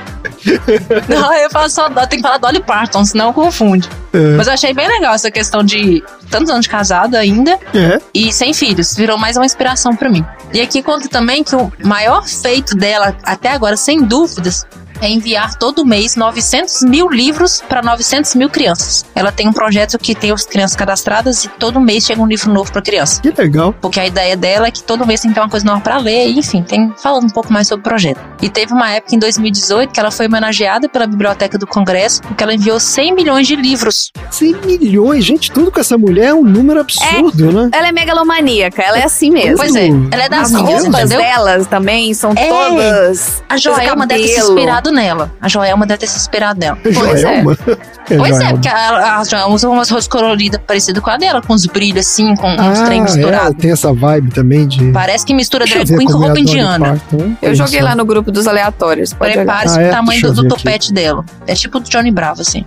E aí ela é Tá considerada a maior doadora de livros da história, Pô, fácil. né? Então, sim, adorei isso também. Além dos sucessos da música, ela já estampou a capa da Playboy, gente. Sim. Ela tinha 32 aninhos, 78, e foi uma das Ah, ó, capas. mas ela era muito bonita mesmo. Olha aqui. Sim, mas ela a capa não foi pelada, foi vestidinha de coelhinha. E Ah, depois ela foi convidada depois de um tempo de novo, só que aí ela preferiu não fazer nem mesmo com roupa, porque já não condizia mais com os projetos, que ela já tava com muitos projetos voltados pra crianças. Ah, tá. É, tipo assim, ela não teve filho, né? Ela adotou 900 mil crianças no mundo pra ficar mandando livro. Tá fazendo muito mais do que muito pai, inclusive. É verdade. E aqui, ó, fala até, ela financiou pesquisa e distribuição de vacinas, que a Aí. Sim, olha Mariana já aí. falou. Eu não sabia que ela tinha financiado, não. Eu sabia da musiquinha, que ficou em loop na TV, na internet. Ela já protagonizou um filme com o Sylvester Stallone. Gente A do capa é pavorosa. Que filme é? Qual é o nome? Peraí, tem 22 abas abertas aqui, eu vou conseguir achar. Ela faz É. falta igual Marcelo. É, é. Exato. Um Brilho na Noite, Greenstone. Rhinestone, isso aí. É, Rhinestone, é, meu inglês é de Valadares. Sotaque de Valadares. Lindeza. Rhinestone. É. Meu Deus. A capa é pavorosa, É gente. pavorosa. Ela fazendo uma queda de braço com o Stallone. É, é, tipo isso, mas assim, ela tem muito filme também. Olha aqui, eu tô vendo que esse filme que você citou aí, Ana, ele foi muito premiado. Ele ganhou a framboesa de ouro de pior ator, o Sylvester Stallone, pior música e foi. Recebeu várias indicações aqui, ó. Pior filme, pior roteiro, pior. Não sei, ganhou pior tudo aqui. Ela não ganhou nenhum pior nada, não. Foi só o, o resto do filme inteiro. Ninguém ousa mexer com Dolly É Parton. porque ela é É, top. ela não tá indicada a nada aqui, não. No filme que eu comentei do Dumpling, é quase a discografia dela toda. Ah, é? O filme é baseado na discografia dela? Não, a trilha sonora dá quase um CD dela, porque foram, se eu contei certo, deu 11 músicas. Ah, mas as músicas dela são usadas no, no teu sonoro do filme. É, e alguns personagens citam ela, o pessoal do meio drag tem ela como referência. E no filme, a menina gordinha é ajudada pelos drag pra conseguir resolver desembolar o trem do filme. Como esse não é o filme, eu não vou dar spoiler desse filme, mas ele é lindo. Chorar também. E aí, sobre as músicas, Ah. é lógico que tem que falar da Jolene, né? É, que ela aí. é maravilhosa. Jolene, Jolene, Jolene, Jolene. I'm begging of you, please don't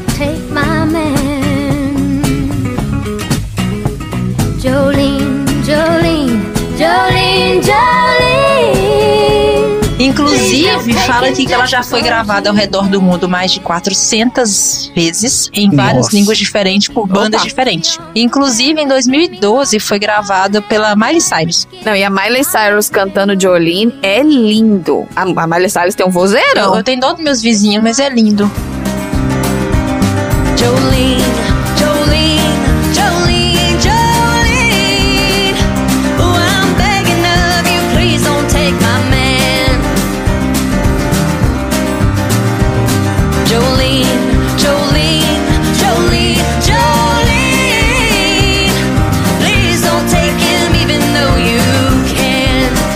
curiosa também, a letra da música ela é meio bad, assim. Ela fica falando pra Jolene pra não levar o homem dela. Tipo assim, eu sei que você é bonita, que você é maravilhosa, que você poderia levar meu homem, mas não leva ele porque eu não vou conseguir viver sem ele. É meio bizarro.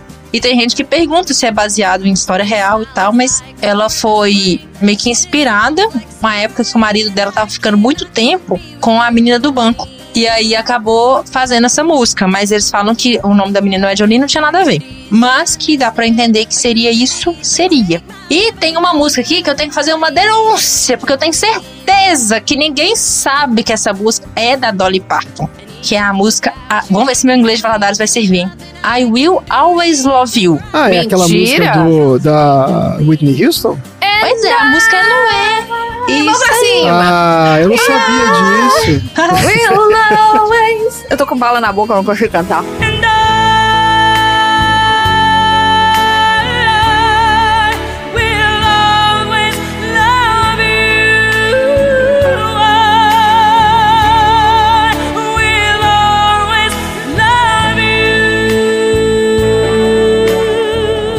Versão dela cantando essa música é bonitinha demais. Com a Whitney Houston é melhor, mas a dela cantando essa música é bonitinha demais. E a música é dela.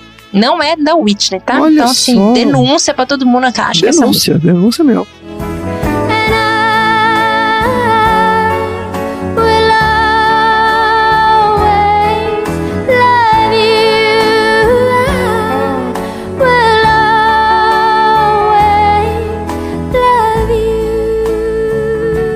Vendo, Tom? É assim que você faz 3 mil músicas. Dolly Parton, I Will Always Love You. Tá aqui. Fazendo música pros outros. Mas já teve um assunto aleatório disso também, do Sullivan também, não é?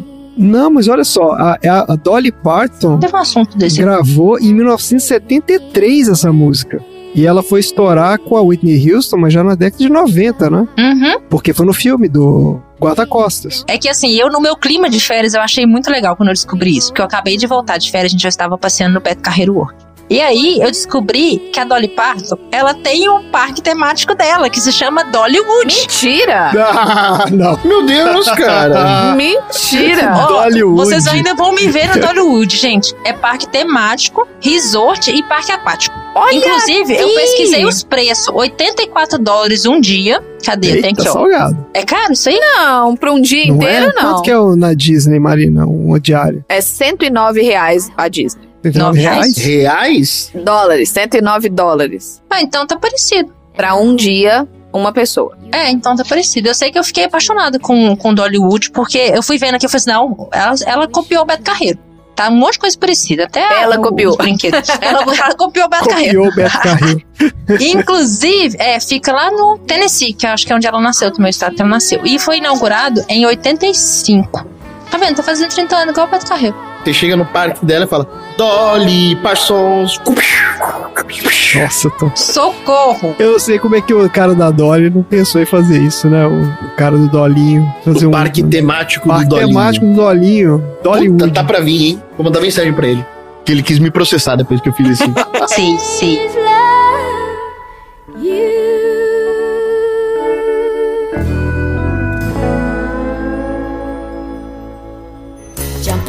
Shower and the blood starts pumping. Out on the streets, the traffic starts jumping with folks like me on the job from nine to five. Working Nos livros eu não peguei muita informação sobre não, mas ela tem livro pra cacete. Inclusive, ela vai estrelar e produzir o filme baseado no livro dela, que é o livro é o mais recente, Run, Rose e Run. E quem vai produzir vai ser a Reese Witherspoon. Ah, sim. E aí, gente, um outro grande feito que eu quero falar dela aqui, gente, essa mulher é muito foda, me perco até na pau. Então eu vou fechar com essa reportagem que eu achei muito bacana. Ela é de 2021, mas ela não deixa de ser super atualizada, porque ela fala assim que a Dolly Parton anuncia nova música, deve ser lançada só em 2045. Oxe, 2045? qual é a loucura? Porque ela guardou a música numa cápsula do tempo, que é uma coisa que parece que esses americanos gostam de fazer, né? De madeira. Ah, eles adoram isso. E aí Adoram. foi enterrado no resort Dremore, que fica em Dollywood. E aí é pra lançar só quando o parque, apenas o aniversário de 30 anos do parque. É isso que eu não entendi, o, o parque já tem 30 anos, mas enfim. É, Acho que é errar a conta aqui, né? erraram a conta. Aniversário de 30 anos do dia que enterrou, de repente? Aniversário de 30 anos, do aniversário de 30 anos. talvez. Não, fala de aniversário de 30 anos do parque temático, mas o parque de 85 É, tem É esquisito 60 isso. anos? tá perto. 60 anos. O 3 tá perto do 6, digitou errado. e aí eles falaram, né? Ah, mas você estará morta há muito tempo. Aí ela respondeu, bem, talvez não, vou fazer isso 99. Peraí, peraí, peraí. Ela vai fazer 99 anos? Não, ela tem Não, não. 76. Daqui a 20 anos. Ah, tá. Quando abrir a tal da cápsula. Quando abrir a cápsula, se ela estiver viva, ela vai ter 99 anos. Então tem gente que tá achando assim, ah, você vai abrir a cápsula, você já vai ter morrido. Ela falou que talvez não, porque tem gente que vive mais que 100 anos. Aí ela falou, não sei se quero viver até os 100 anos ou não, mas nunca se sabe. Ah, olha aí. ela é maravilhosa. Legal. Só porque ela tem seu próprio parque temático, gente, pelo amor de Deus, eu achei E eu aposto que se a gente procurar, ela deve ter seu próprio podcast. Ah, deve ter, todo mundo tem. Mas é isso, gente, eu virei fã de Dolly Parton, eu espero que vocês possam ter virado também, Todos mulher é nós. foda. Tá ótimo, olha aí. Muito legal conhecer a história da Dolly Parton e do seu parque temático Dollywood. Nós Dollywood. estaremos lá em, em breve. Por apenas 84 dólares. É isso aí. Pena, bagatela de 84 dólares, podendo passear por Dollywood. Beleza, gente, maravilha, Ana. Vamos então pro próximo assunto aleatório.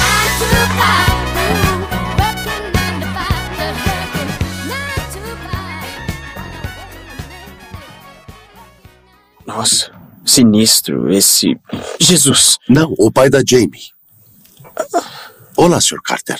Soube que é o astro da peça da escola. Parabéns. Escuta, obrigado por me deixar vir aqui ensaiar com a Jamie. Eu não deixei. Ah,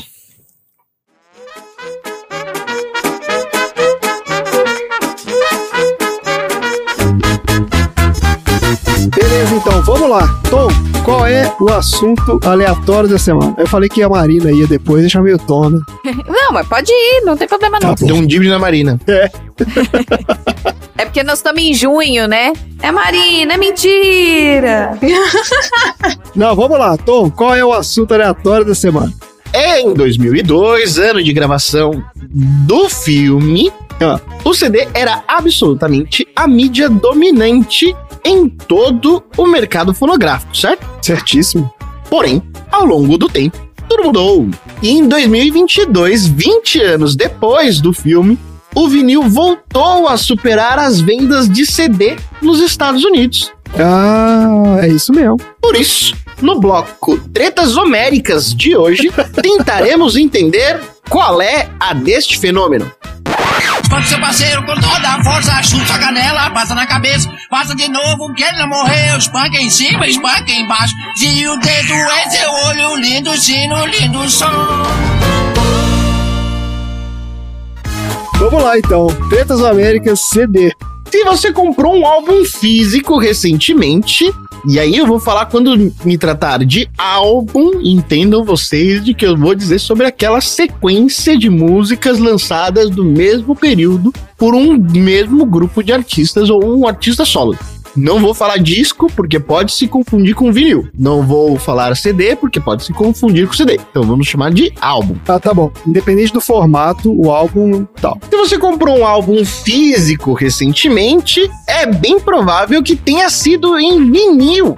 Isso porque é a primeira vez desde 1991, quando a Nielsen começou a acompanhar as vendas de álbuns no mercado norte-americano, que as vendas anuais de discos de vinil superaram a de CDs. Mas olha só, os CDs tiveram um bom ano. Entre 2020 e 2021, as vendas anuais cresceram 1%, cerca de 40 milhões, para 40,6 milhões. Mas o vinil teve um ano muito bom, pois as vendas aumentaram 51%, indo para 41,7 milhões. O renascimento do vinil, que começou na última década, é o produto de uma série de fatores diferentes. Por exemplo, a nostalgia entre os ouvintes mais velhos, o desejo de apoiar diretamente os artistas independentes depois que as casas de show fecharam durante a pandemia e a popularidade recém-descoberta sobre esta mídia pelas gerações mais jovens. Os hábitos da cultura vintage, que vem desfrutando de um ressurgimento constante nos últimos 10 anos, ganhou ainda mais força durante a pandemia. Isso porque o consumo de álbuns em vinil tem aproveitado uma onda de lançamentos de sucesso de artistas como a Adele, a Taylor Swift e a Olivia Rodrigo. O vinil se tornou novamente o formato de música física mais vendido pela primeira vez, sendo que a sua última vez ainda tinha sido na década de 1990, em virtude desses lançamentos praticamente exclusivos desse tipo de mídia. Vamos lá, vamos tentar entender como a distribuição de música como um todo evoluiu. Vocês sabem desde quando é o disco de vinil? E quem foi que inventou o disco de vinil? Eu sei que eu aprendi a fazer disco de vinil com Castelo Ratimbum. Você aprendeu a fazer um disco de vinil com Castelo Rá-Tim-Bum? É verdade, é verdade. Tinha, eu vou mostrar para a moçada como fazer. Isso aí. Nossa. Eu não fiz o disco de vinil, eu aprendi como era feito o disco de vinil. Ah, você aprendeu como era feito. Que susto, você falou aprendi a fazer disco de vinil, mas ele é da década de... é muito antigo, né? Da década de, sei lá, 1920, 1910 já tinha vinil, né? Os discos de vinil existem desde 1800. 1800, não, 1800 não é datando da invenção do fonógrafo Thomas Edison. Ah, o Thomas Edison aí. Tem um filme chamado A Guerra da Corrente. Eu não sei como é que é em inglês. Que ele mostra, que ele fala rapidinho assim: Ah, tô inventando uma parada aqui onde as pessoas podem ouvir as vozes das pessoas gravadas num lugar. Aquele, sabe que tem uma concha gigantesca que você dá uma manivelada? Sim, aquele clássico, né, de desenho animado. É bem interessante. Os discos de plástico de cloreto de polivinila, capazes de ser graváveis, tornaram-se onipresentes aí a partir do início do século XX. Dando um pulão, a fita cassete superou o vinil por cerca de 7 anos a partir de 1984, reinando supremo até que os CDs assumiram o controle em 1991.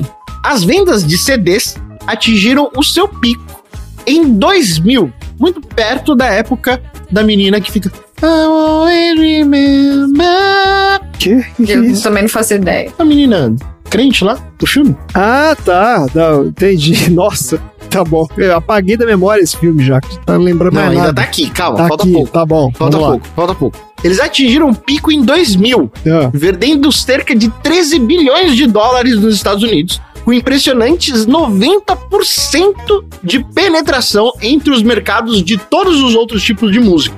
Naquele ano, o vinil tinha arrecadado apenas cerca de 60 milhões, muito menos.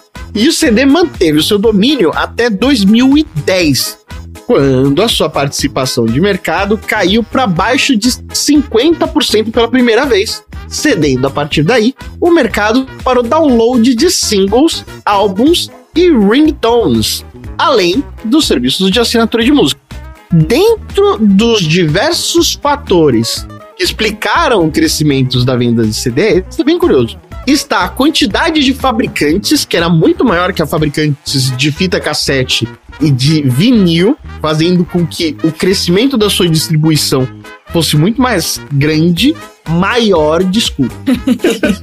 o seu preço de venda, que era muito mais barato para ser fabricado do que o vinil, o largo investimento das gravadoras nas distribuidoras de CDs em grandes varejistas e principalmente a possibilidade de se poderem ouvir partes do disco ou até mesmo eles inteiros antes de que eles fossem comprados nas lojas. Vocês lembram disso? Lembro, claro que eu lembro. Tinha umas lojinhas que dava pra você colocar uns CDs lá, você ficava ouvindo, e falava, não, não quero não. Adorava Eu isso. lembro quando eu comprei meu CD da Spice Girls, que foi assim. Olha aí. Mas você comprou ou você desistiu? Eu comprei. Tinha uma loja, tinha uma não, né? Tinha várias lojas que faziam isso mesmo. Tinha uma que era do lado do meu colégio. Eu saía do colégio e eu passava nessa loja, mas não tinha dinheiro pra comprar nada. Mas ficava lá escutando os CDs. Escutava, ficava lá um tempão, tipo, de encher o saco dos caras, né? A gente ficava lá, tipo, duas horas na loja. Escutava uma porrada disso. Aí depois, quando achava um que gostava, ia procurar pedir pra algum amigo, ver se alguém conhecia quem tinha e tal. Era assim que rolava. E aí gravava na fita cassete. Um outro fator que contribuiu para o crescimento foi o surgimento de um player compacto quase do mesmo tamanho que o Walkman, o Discman, que também havia sido inventado pela mesma Sony. Outro fator bem preponderante era, obviamente, a durabilidade do material, que suportava impactos e riscos sem necessariamente atrapalhar a qualidade da música quando tocada. É, mas isso era uma propaganda enganosa do caramba. Por quê? Vem com essa história de que não, o CD não arranha. E é mentira, porque arranhava sim, zoava a música, você não conseguia escutar. E o Discman era uma porcaria também, porque ele tinha que ficar numa superfície estável. Você saía andando com ele na rua, não era igual um tocador de fita, que você podia correr e fazer qualquer coisa. O negócio de CD, qualquer porradinha que desse, você esbarrou aqui ele já pulava. Então ele ficava pulando o tempo todo, era um saco. Então assim, ele era legal pra você ter, mas você tinha que colocar na mesa e ficar escutando ele ali. Você não podia ir andando escutando ele, entendeu? O meu Discman, quando eu tinha ele lá em 2001, 2002 mais ou menos, ele já tinha a função que não pulava. Gostava muito dele.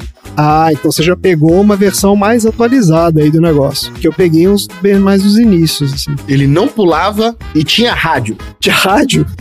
É. É, o meu não tinha rádio. Meu Discman era show. Eu não tive Discman muito tempo, não, viu? Eu não gostei, realmente, assim, eu usei pouco, porque eu achava ele muito pouco prático. Aí eu, come- eu gravava o CD em fita e eu levava e escutava ainda em um Walkman normal, de fita. Assim, pra mim sempre foi o que eu escutei mais. Eu peguei uma música que eu gostava e gravei só uma fita dela. Como assim? Aí. A fita só com uma música? Em loop? É, em loop. Eu tinha um- uma fita de 90 minutos, Só com lá uma do A e música? lá do B, só com a música Amor I Love You. Você tá brincando? Jesus, Deus, cara. Ainda essa que Deus. casal, hein? Puta que É, pariu. casal. mano. Junta você e seu ex-noivo, Ana. Era você escutava essa música e o Nossa cara assistindo o filme do mano. lado. Não, eu tinha 13 anos, gente, quando Ah. aconteceu isso, mais ou menos. Eu era apaixonada com essa música. Gravei isso de uma colega que ela tinha gravado, tipo assim, umas três na sequência. Eu aproveitei que já tinha três na sequência, fui reproduzindo, reproduzindo. E eu tinha um radinho super moderno que a minha tia trouxe dos Estados Unidos, pra variar, que ele tinha um botão de alto reverse. Ah, Ah, o hein? reverse, eu lembro disso, exato. Isso era Quando muito isso bom, foi cara. uma coisa Que era super revolucionária. moderno na época, que eu não precisava abrir pra virar a fita sozinha. Então, assim, era duas, três, quatro horas seguidas. Eu ficava no meu quarto só escutando a Morella Viú, arrumando guarda-roupa, arrumando o quarto. Não tinha sessão aleatória na época pra escutar. Eu escutava. Pois é. Agora eu faço faxina escutando sessão aleatória. Peraí. Ah, agora sim, upgrades. Upgrade. Depende mesmo. Mas se você falar assim, canta essa música ou declama essa música, eu não consigo cantar a música toda. Não é possível. Como não? Não é possível. Aí eu não sei a música de cabeça, a letra. Eu simplesmente, assim, eu viajo na maionese e, e não sei o que eu tô falando, o que eu tô pensando. Eu não sei a Deixa ela música. de ambiente. É, você gostava de um som ambiente, né? Você deixava rolar igual a Marina vendo desenho animado, que ela deixa rolar e tipo, e é isso aí, entendeu? Ela vai fazer outras coisas e tal, fica passando o desenho. Além da durabilidade, outra questão que fazia bastante sentido para você preferir os CDs era também que era um formato mais completo em termos de arte, com os seus encartes, contracapa, além da possibilidade de se ter mais ilustrações e informações sobre as músicas e os artistas. Não, não, você tá falando do vinil. No CD. Do CD? Ué, mas É. como assim? Do CD Todo tem- CD tinha um encarte, não era todo vinil que tinha. Não era todo vinil que tinha encarte? Imagina. Ah, é verdade. Era as secão, letras das tudo lá, músicas as letras ficavam na parte de isso, trás. era a parte de trás. É isso aí. É isso mesmo. Tem razão. E no CD, como ele era pequenininho, o cara botava lá dentro, né? Fazia uma Exato. artezinha bacana e tal. Tinha isso mesmo. O compartilhamento de música peer-to-peer, Napster. também conhecido como MP3, É. não era contabilizado por a RIAA, que era a agência nacional que fazia o controle dos direitos autorais. É tipo aquele negócio que tem no Brasil aí do ECAD. Isso, isso aí. Eles não contavam porque eles eram contra. Afinal, eles achavam que o compartilhamento desse tipo de documento era uma violação de direito autoral. Só que o combate da RIAA sobre violação de direitos autorais acelerou a mudança do físico para o digital entre os artistas durante o ano 2000, num mais gostoso efeito Streisand, por meio dos softwares como Napster, Kazaa, o SoulSeek, que era o meu favorito, Sou sim. e o BitTorrent. BitTorrent veio bem depois, né? Porque no início era É, Napster. veio bem depois. E ficava três dias pra você baixar uma música. Era um inferno também. Clicava duas vezes e ia dormir. Torcia pra no dia seguinte o cara tá lá. Às vezes parava o cara não meio, tem desligado né? o computador, senão começa tudo de novo. É, exato. Em 2019, o streaming havia assumido o controle da distribuição de mídia no mundo. Serviços como Spotify, o YouTube Music e a Apple Music conquistaram a maior parte do mercado de música pela primeira vez, oferecendo assinaturas pagas e audição gratuita suportada por anúncios. E em 2020, chegaram a arrecadar cerca de 10 bilhões de dólares, representando cerca de 73% do mercado. As vendas de vinil estavam num patamar de cerca de 26 milhões em 2006. Mas em poucos anos, elas chegaram a subir até 100 milhões de dólares e depois um outro salto para 620 milhões de dólares ainda em 2020. As vendas de CD durante esse mesmo período encolheram de 3 bilhões para 483 milhões em 2020. É importante dizer aqui que a receita das vendas de vinil só foi deste tamanho e superou as outras mídias porque novos discos de vinil costumam ser cerca de duas ou até três vezes mais caros do que o CD. Enquanto 2021 foi um bom ano para vendas de vinil e CD, ambos foram impulsionados em grande parte pela venda do tão esperado álbum 30 da cantora inglesa Adele, lançado em formato exclusivo. Saiu só em vinil. A Amazon ofereceu apenas um vinil todo branco, a Walmart vendeu apenas um disco de vinil transparente e a Target vendeu um CD com faixas bônus, junto com o vinil. A Adele vendeu 1,2 milhão de cópias deste álbum, mais do que o dobro da segunda vendedora, a Taylor Swift, que vendeu quase 500 mil cópias físicas do disco Red em 2021.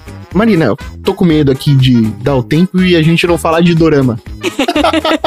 Quanto custa um LP do Monster X? 36 dólares, Tom. Tá bom, tá bom, tá bom. O vinil, o CD é 12. Agora eu queria só falar que eu tô trazendo a Ana Paula pro mundo do dorama. É isso aí. Ela já assistiu um dorama, inclusive que foi recomendado pelo André aqui nesse podcast. Eu recomendei? Sim, no isso nosso aí. episódio de Parasita, você falou do Cinderela e os Quatro Cavaleiros. Meu Deus, que Ah, zona. eu- a gente falou disso, né? Em algum episódio disso aí. Pois é, já assisti. Aí, ó, viu? O que, que eu fiz? A minha última maratonagem de férias foi assistir Dorama. Ah, pronto. A Marina tá contaminando. as droga, mentes. isso tem droga. É. Isso tem droga. Tem droga. Tem mesmo. Eu não saía da cama. Eu acordei 10 horas da manhã, fui dormir 10 horas da noite só vendo Dorama e no outro dia eu acordei. Aí eu tinha que conseguir terminar pra ver, pra conseguir sair de casa pra ir pra casa da minha avó. Picou, o bichinho picou. Em todo o setor, as vendas de álbuns físicos superaram facilmente as vendas digitais, que caíram 23% em 2021. Por exemplo, a Adele, que também acumulou mais vendas de álbuns digitais, movimentou apenas 250 mil ah, cópias digitais do seu álbum 30. A bichinha vendeu quase seis vezes mais álbuns em vinil do que em cópias digitais, que é mais barato. Olha aí. Tudo isso sugere que algo está mudando no mundo da música. Os, os álbuns físicos agora são a marca dos fãs mais dedicados dos artistas. Isso é real, hein? Eu tenho poucos álbuns, mas eu só tenho álbuns que mudaram a minha vida. A grande maioria das músicas ainda é ouvida em, em serviços de streaming. O tal disco 30 da Adele, lançado em novembro de 2021, acumulou cerca de 500 milhões de streams digitais sob demanda desde que foi lançado. Mas transmitir uma música no Spotify não é algo lucrativo para os artistas. Eles recebem cerca de, anote mentalmente, 0,0035 centavos por stream. Isso significa que para você ganhar um milhão de dólares no Spotify, a sua música tem que ser tocada do começo até o final cerca de 3 bilhões de vezes. BTS já tirou isso, muito mais que isso, inclusive. Mas eles estão em 10 pessoas. Deve ter dado É, uns tem 50 isso. reais pra cada um. É isso mesmo. Mas esse apetite renovado por uma tecnologia musical desenvolvida pela primeira vez em 1800 significa que os artistas agora têm uma nova maneira de alcançar e obter receita de fãs dedicados e amantes da música. E uma compra em vinil significa o status e o refinamento. Eu tô aqui fazendo com a mãozinha o refinamento, tá? O símbolozinho de refinamento. Tá. Sabe quando você aperta o tá dedão, fazendo- isso, o dedão entre os outros dedos, assim? Do superfã em um mundo de streamings.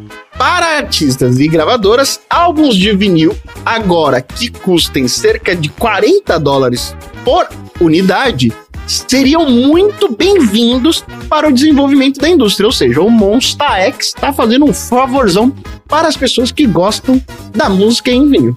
E esse é o meu tema. Tá Ai, ótimo. ai. Maravilha. Marina, pra terminar aqui, fala qual é a melhor música do Monster X. Gente, mas. Dá uma palhinha, dá uma palhinha da melhor música do Monsta X. Isso. Vocês querem ainda me ver cantando em coreano aqui, né? Eu tô vendo o que vocês estão eu falando. vou fazendo a coreografia ao mesmo tempo. Não, eu vou, eu vou cantar a música deles em inglês, então, que eu tô bem fresca do show deles que eu fui ontem. Isso. Pra todos os ouvintes, Viajou hein? pra ir no show do Monster X. Denúncia aqui, ó. Denúncia. Então vamos de You Problem, do Monsta X, que é em inglês, então essa eu consigo cantar, Tom. Escolhi de propósito. Sobe o som, DJ! can taste it if you drink, but you don't. No, you don't. But that's a you problem. You know it's on my hands. You're gonna need to solve them. Cause you've been making plans about us. It's simple. Get lost in the romance and just dance. Oh, let's just dance. Alright, say that's a you problem. I told you I'm your man. I'm only here for your love. O que, que é isso? Este é o meu telescópio. Construí quando tinha 12 anos. Dá uma olhada. Saturno. Bem legal. É. Eu tô pensando em construir um maior para ver o cometa Haikutaki. Ele vem na primavera e ninguém sabe quando volta. Ah, os milagres da natureza. What you got? What you got? What you got? Marina, qual é o assunto aleatório da semana? A Jamie queria olhar pro céu. Então, assim, queria ver o. Como é que chama? Aquele negócio que ela queria ver? O. Ela queria ver o cometa. Isso, Tinha um o cometa. tava Ela passando. queria ver o cometa. Então, esse negócio de telescópio, olhar pra cima, me lembrou muito a, a conversa que a gente teve aqui no Sessão Aleatória, que eu acho que a Ana Paula ainda não escutou, porque ainda não foi pro ar. Ah, olha aí. E a gente falou sobre spoiler. signos e a gente falou sobre astrologia. Então eu quero trazer um pouquinho, conectando com esse assunto, eu quero falar sobre as constelações. Vamos lá. Olha só, a União Astronômica Internacional define como constelações as estrelas que fazem parte de um corpo celeste que são divididas geograficamente em 88 regiões. Você provavelmente já deve ter se perdido olhando pro céu quando você vê aquele monte de estrela. E certamente é um monte de pontinho que algumas pessoas ficam deslumbradas, acham super bonitas. Mas assim, as constelações em si são agrupamentos de estrelas que elas compõem um objeto. Como, por exemplo, um animal, uma figura mitológica, um deus antigo, né, uma interpretação de um deus antigo. Quando você liga essas, essas estrelas, né, como linhas imaginárias. Então, como se você brincasse de ligar os pontos com as estrelinhas no céu, você forma a constelação. Inclusive no Dragon Age Inquisition tem um minigame disso aí que você tem que fazer 20 vezes no jogo pra você ganhar os poderes lá, que eu vou te falar, eu fiquei saturado de constelação. Uma hora que você não aguenta mais olhar pro céu e fazer constelação pra você pegar poder no jogo. Pois é. Aí, além disso, esses conjuntos de estrelas são super úteis para guiar os navegantes. Pela localização das constelações, era possível identificar as coordenadas geográficas, por exemplo. A definição de constelação está ligada à origem da palavra que vem do latim constellatio, que significa agrupamento de estrelas. As constelações elas são estudadas pela astronomia, que é a ciência que analisa as estrelas, cometas, satélites, todos os corpos celestes. E o termo constelação foi estabelecido pelos gregos. E a partir disso, o conceito de constelação ganhou ainda mais destaque com as ideias do Cláudio Ptolomeu, o cientista grego. Logo, ele ficou conhecido pelos estudos sobre o universo durante o período da Idade Média e, na parte ocidental do mundo, ele conseguia identificar 48 grupos de estrelas diferentes. Esse fato ficou marcado pela obra que foi desenvolvida pelo Ptolomeu, denominada O Almagesto, e marcou a história da astronomia. Ele conseguiu diferenciar e estruturar os estudos em relação à astronomia da astrologia. Então, ele distinguiu os saberes entre o que era científico e o que era misticismo. Os estudos de Ptolomeu eles foram essenciais para que o desenvolvimento do que era constelação fosse aprofundado. Dessa forma, mais ou menos em 1922, o que ele já tinha definido ganhou um complemento e a União Astronômica Internacional elaborou os estudos ainda mais completos sobre os grupos de estrelas. E com isso, foi estabelecido que o conceito de constelação ele estava ligado à divisão geométrica do arco celeste. Ou seja, as constelações que ele já tinha localizado 48, nesse momento viraram 88 divisões geométricas que foram identificadas nesses estudos astronômicos. Agora, de acordo com a União Astronômica Internacional, e a partir de agora vou chamar pela sigla, que como boa mineira que sou, União Astronômica Internacional, a sigla é UAI, e a partir de agora vai ser UAI. Maravilhoso. Então, de acordo com a UAI, a lista de constelações é formada por essas 88 divisões geométricas, mas algumas se destacam principalmente pela localização no céu à noite. Obviamente, quando tá de noite, o brilho fica mais aparente. Esses nomes agora que eu vou falar, vai, todo mundo já vai ter ouvido falar, seja uma figura mitológica, seja um animal, seja um signo, mas vamos lá, ó. Uma super conhecida é a Ursa Maior. A Ursa Maior, ela é localizada próxima ao Polo Norte e ela é a constelação mais famosa do hemisfério norte celestial. Além da Ursa Maior, a gente tem a Ursa Menor. Ela é vista principalmente da região da Europa, dos países europeus. E ela possui uma forma semelhante à da ursa maior. Não vou falar que ela é igual, porque afinal são corpos celestes, né? Então assim, não tem como ser exatamente igual. Mas as formas de- das duas são super semelhantes, só que a ursa menor é pequenininha. A ursa menor é a que tem a estrela do norte, certo? A estrela polar lá, né? Não, essa é a ursa maior, A que é a que maior. fica no Polo Norte. Um exemplo de constelação que é super fácil de identificar é a constelação de Órion. Órion era a figura mitológica que representava um caçador e dois cães. Assim, quando você observa por um telescópio, você consegue ver porque ela é uma das mais brilhantes constelações que tem. Então, ela é muito fácil de identificar, principalmente se você estiver usando um telescópio. Você sabe por que, que Orion é um dos mais fáceis de ver?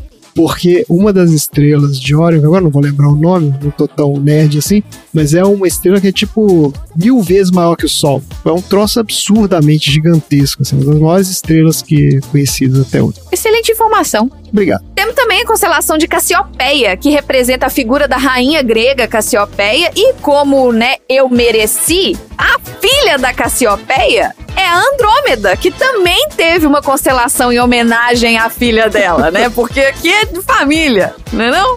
Tem também a constelação de Pegasus, que é uma das constelações mais antigas, que realmente faz referência àquele cavalo alado mítico. Uhum. E tem a constelação de Áquila, que representa uma águia, e que essa águia era um animal que acompanhava o deus da mitologia grega, o famoso Zeus. De acordo com essa com a divisão geográfica celestial, as constelações elas são classificadas em quatro grupos distintos. Então existem as constelações boreais, austrais, zodiacais e as constelações equatoriais. Gente, blá, blá, blá, blá, quase que essa frase inteira não sai. Nesse sentido, então, as boreais são as constelações localizadas no hemisfério norte. A Ursa Maior, a Cassiopeia e a Andrômeda estão nessa galera. Já as constelações austrais são a do hemisfério celeste sul, a do Centauro, a do Pavão. Enquanto isso, as zodiacais são as encontradas no caminho que o Sol faz em um ano. Ou seja, as constelações de Ares, Touro, Gêmeos, Câncer, Leão, Virgem, Libra, Escorpião, Sagitário, Capricórnio, Aquário e Peixes. Cavaleiros do Zodíaco. Cavaleiros do Zodíaco pro André, signos pra Ana Paula. Ah, pois é. Agradando todos. Como uma boa libriana. E por fim, as constelações equatoriais são aquelas localizadas sobre o Equador celeste. Independente de onde elas estão localizadas, a grande maioria dessas constelações elas podem ser vistas por meio de telescópios e também podem ser observadas por observatórios estelares. Um ponto curioso é a relação do nome das estrelas que fazem parte de uma constelação. Isso porque elas foram classificadas de acordo com o alfabeto grego, de acordo com o brilho. Ou seja, a estrela mais brilhante daquela constelação recebe o nome de Alfa. A segunda mais brilhante é a Beta, a terceira é Gama e assim por diante. Coitada da Z. É, então. Para além dos estudos astronômicos, as constelações também entram nos estudos de astrologia, que é caracterizada como uma pseudociência, ou seja, ela é uma ciência baseada em conceitos que não podem ser comprovados por meio de métodos científicos. Assim, de acordo com a astrologia, a posição das estrelas, a relação do movimento do Sol e dos mais astros podem influenciar nas características de personalidade de uma pessoa. E as questões sociais e tomadas de decisão também são analisadas por meio do zodíaco. Mas isso a gente já falou no outro episódio lá, Ah. então Falamos. não vou aprofundar. Ana, você vai escutar. Antes desse sair, você vai escutar o outro, porque ficou muito legal também. Não é justo. Você curte astrologia, Ana? Eu curto a ponto de chutar qual que é a Vênus das minhas amigas. E eu acerto Vênus? 90%. Aham. A gente não chegou na Vênus no nosso assunto aleatório, não. Pois é. A gente foi até a Lua. Eu consigo chutar Vênus, a Lua, o Mercúrio. Eu consigo chutar os Olha principais assim. aí. E meu nível de assertividade é bem alto. Olha, depois vamos fazer então o mapa astral. Com vocês, como eu convivo pouco, é mais difícil de eu dar pitaco. A nossa vai saber Mas só a gente até é o... previsível. Ah, é. É porque a gente aprendeu que tem o signo, esse que a gente fala, né? Que é o signo solar. Mas a gente aprendeu que tem o signo lunar, que tem o. E aí tem todos os planetas também, né? Isso. Tem todo mundo ali. Eu tenho vontade de fazer um curso mais aprofundado. Olha aí. Olha Pra só. poder fazer. Eu ainda vou fazer, mas por enquanto eu fico só desse jeito mesmo, acompanhando, estudando, adivinhando e me divertindo. E usando isso como forma de viver. Tipo, ah, fulano é leonino, não vou nem dar bola pra ele. Ai, esse libriano. Ah, fulano me tratou mal. Ah, é só o Mariano nervoso, pelo amor de Deus, deixa pra lá. Daqui a pouco passa. Ele não vai nem lembrar que me, me respondeu com grosseria. E por aí vai, sabe? Tem muita coisa que eu relevo quando eu sei o signo da pessoa, mas muita Olha coisa só. mesmo. E eu falo isso de verdade. Tem gente que acha bizarro. que excelente. E falando então pra terminar, vamos falar do Brasil. Ah, O céu brasileiro é um dos mais beneficiados com relação às estrelas. Isso porque é possível identificar grande parte das constelações austrais em diferentes partes do nosso território. A constelação de Órion é a mais fácil de encontrar. É só você olhar pra cima e achar as Três Marias. Todo mundo sabe onde estão as Três Marias, né? Quando você tá no Brasil, você consegue visualizar. As Três Marias, elas formam o cinturão do Órion. Uma vez que você localizou as Três Marias, se você souber o desenho, ou seja, se você tiver igual aquele coisa que a Jamie tinha, né, que ela fez com o cabide lá no plástico, que tinha a marcação das estrelas, isso. você consegue localizar Orion no Brasil. A Hidra também é vista do Brasil entre março e abril. E no governo também, você consegue ver lá uma, um braço da Hydra, Hail Hydra lá, né? Ah, do Capitão América. É isso que eu falo, eu já vi esse nome de filme. Além do mais, por volta do mês de agosto, você consegue ver a constelação de escorpião.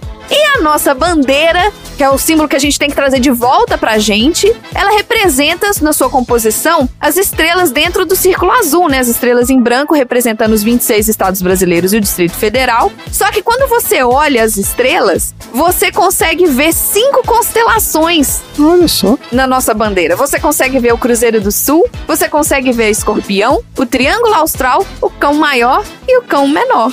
Isso olhando a nossa bandeira. Essas estrelas, elas representavam como estava o céu no Rio de Janeiro no dia da proclamação da República em 1889. Você tá me dizendo que tem um mapa astral escondido na nossa bandeira, eu nunca soube disso. Tem que fazer o mapa astral do Brasil. Na verdade, não é um mapa astral, né? É um mapa estelar. Ah, então a República também é de escorpião.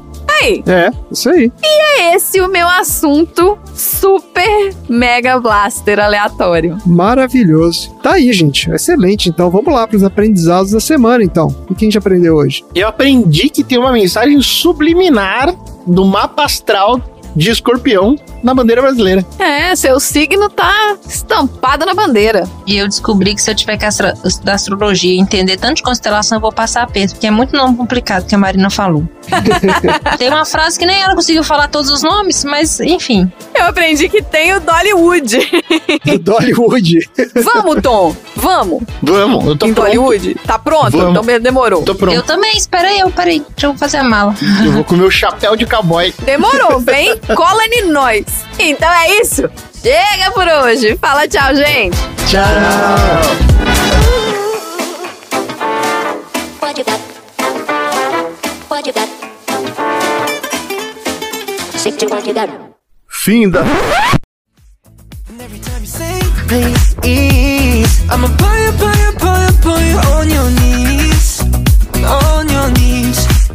All these chills, all these thrills burn like million dollar bills. Got us naked on the floor like I've never seen before. Heaven's closer than you think. You can taste it if you drink, but you don't.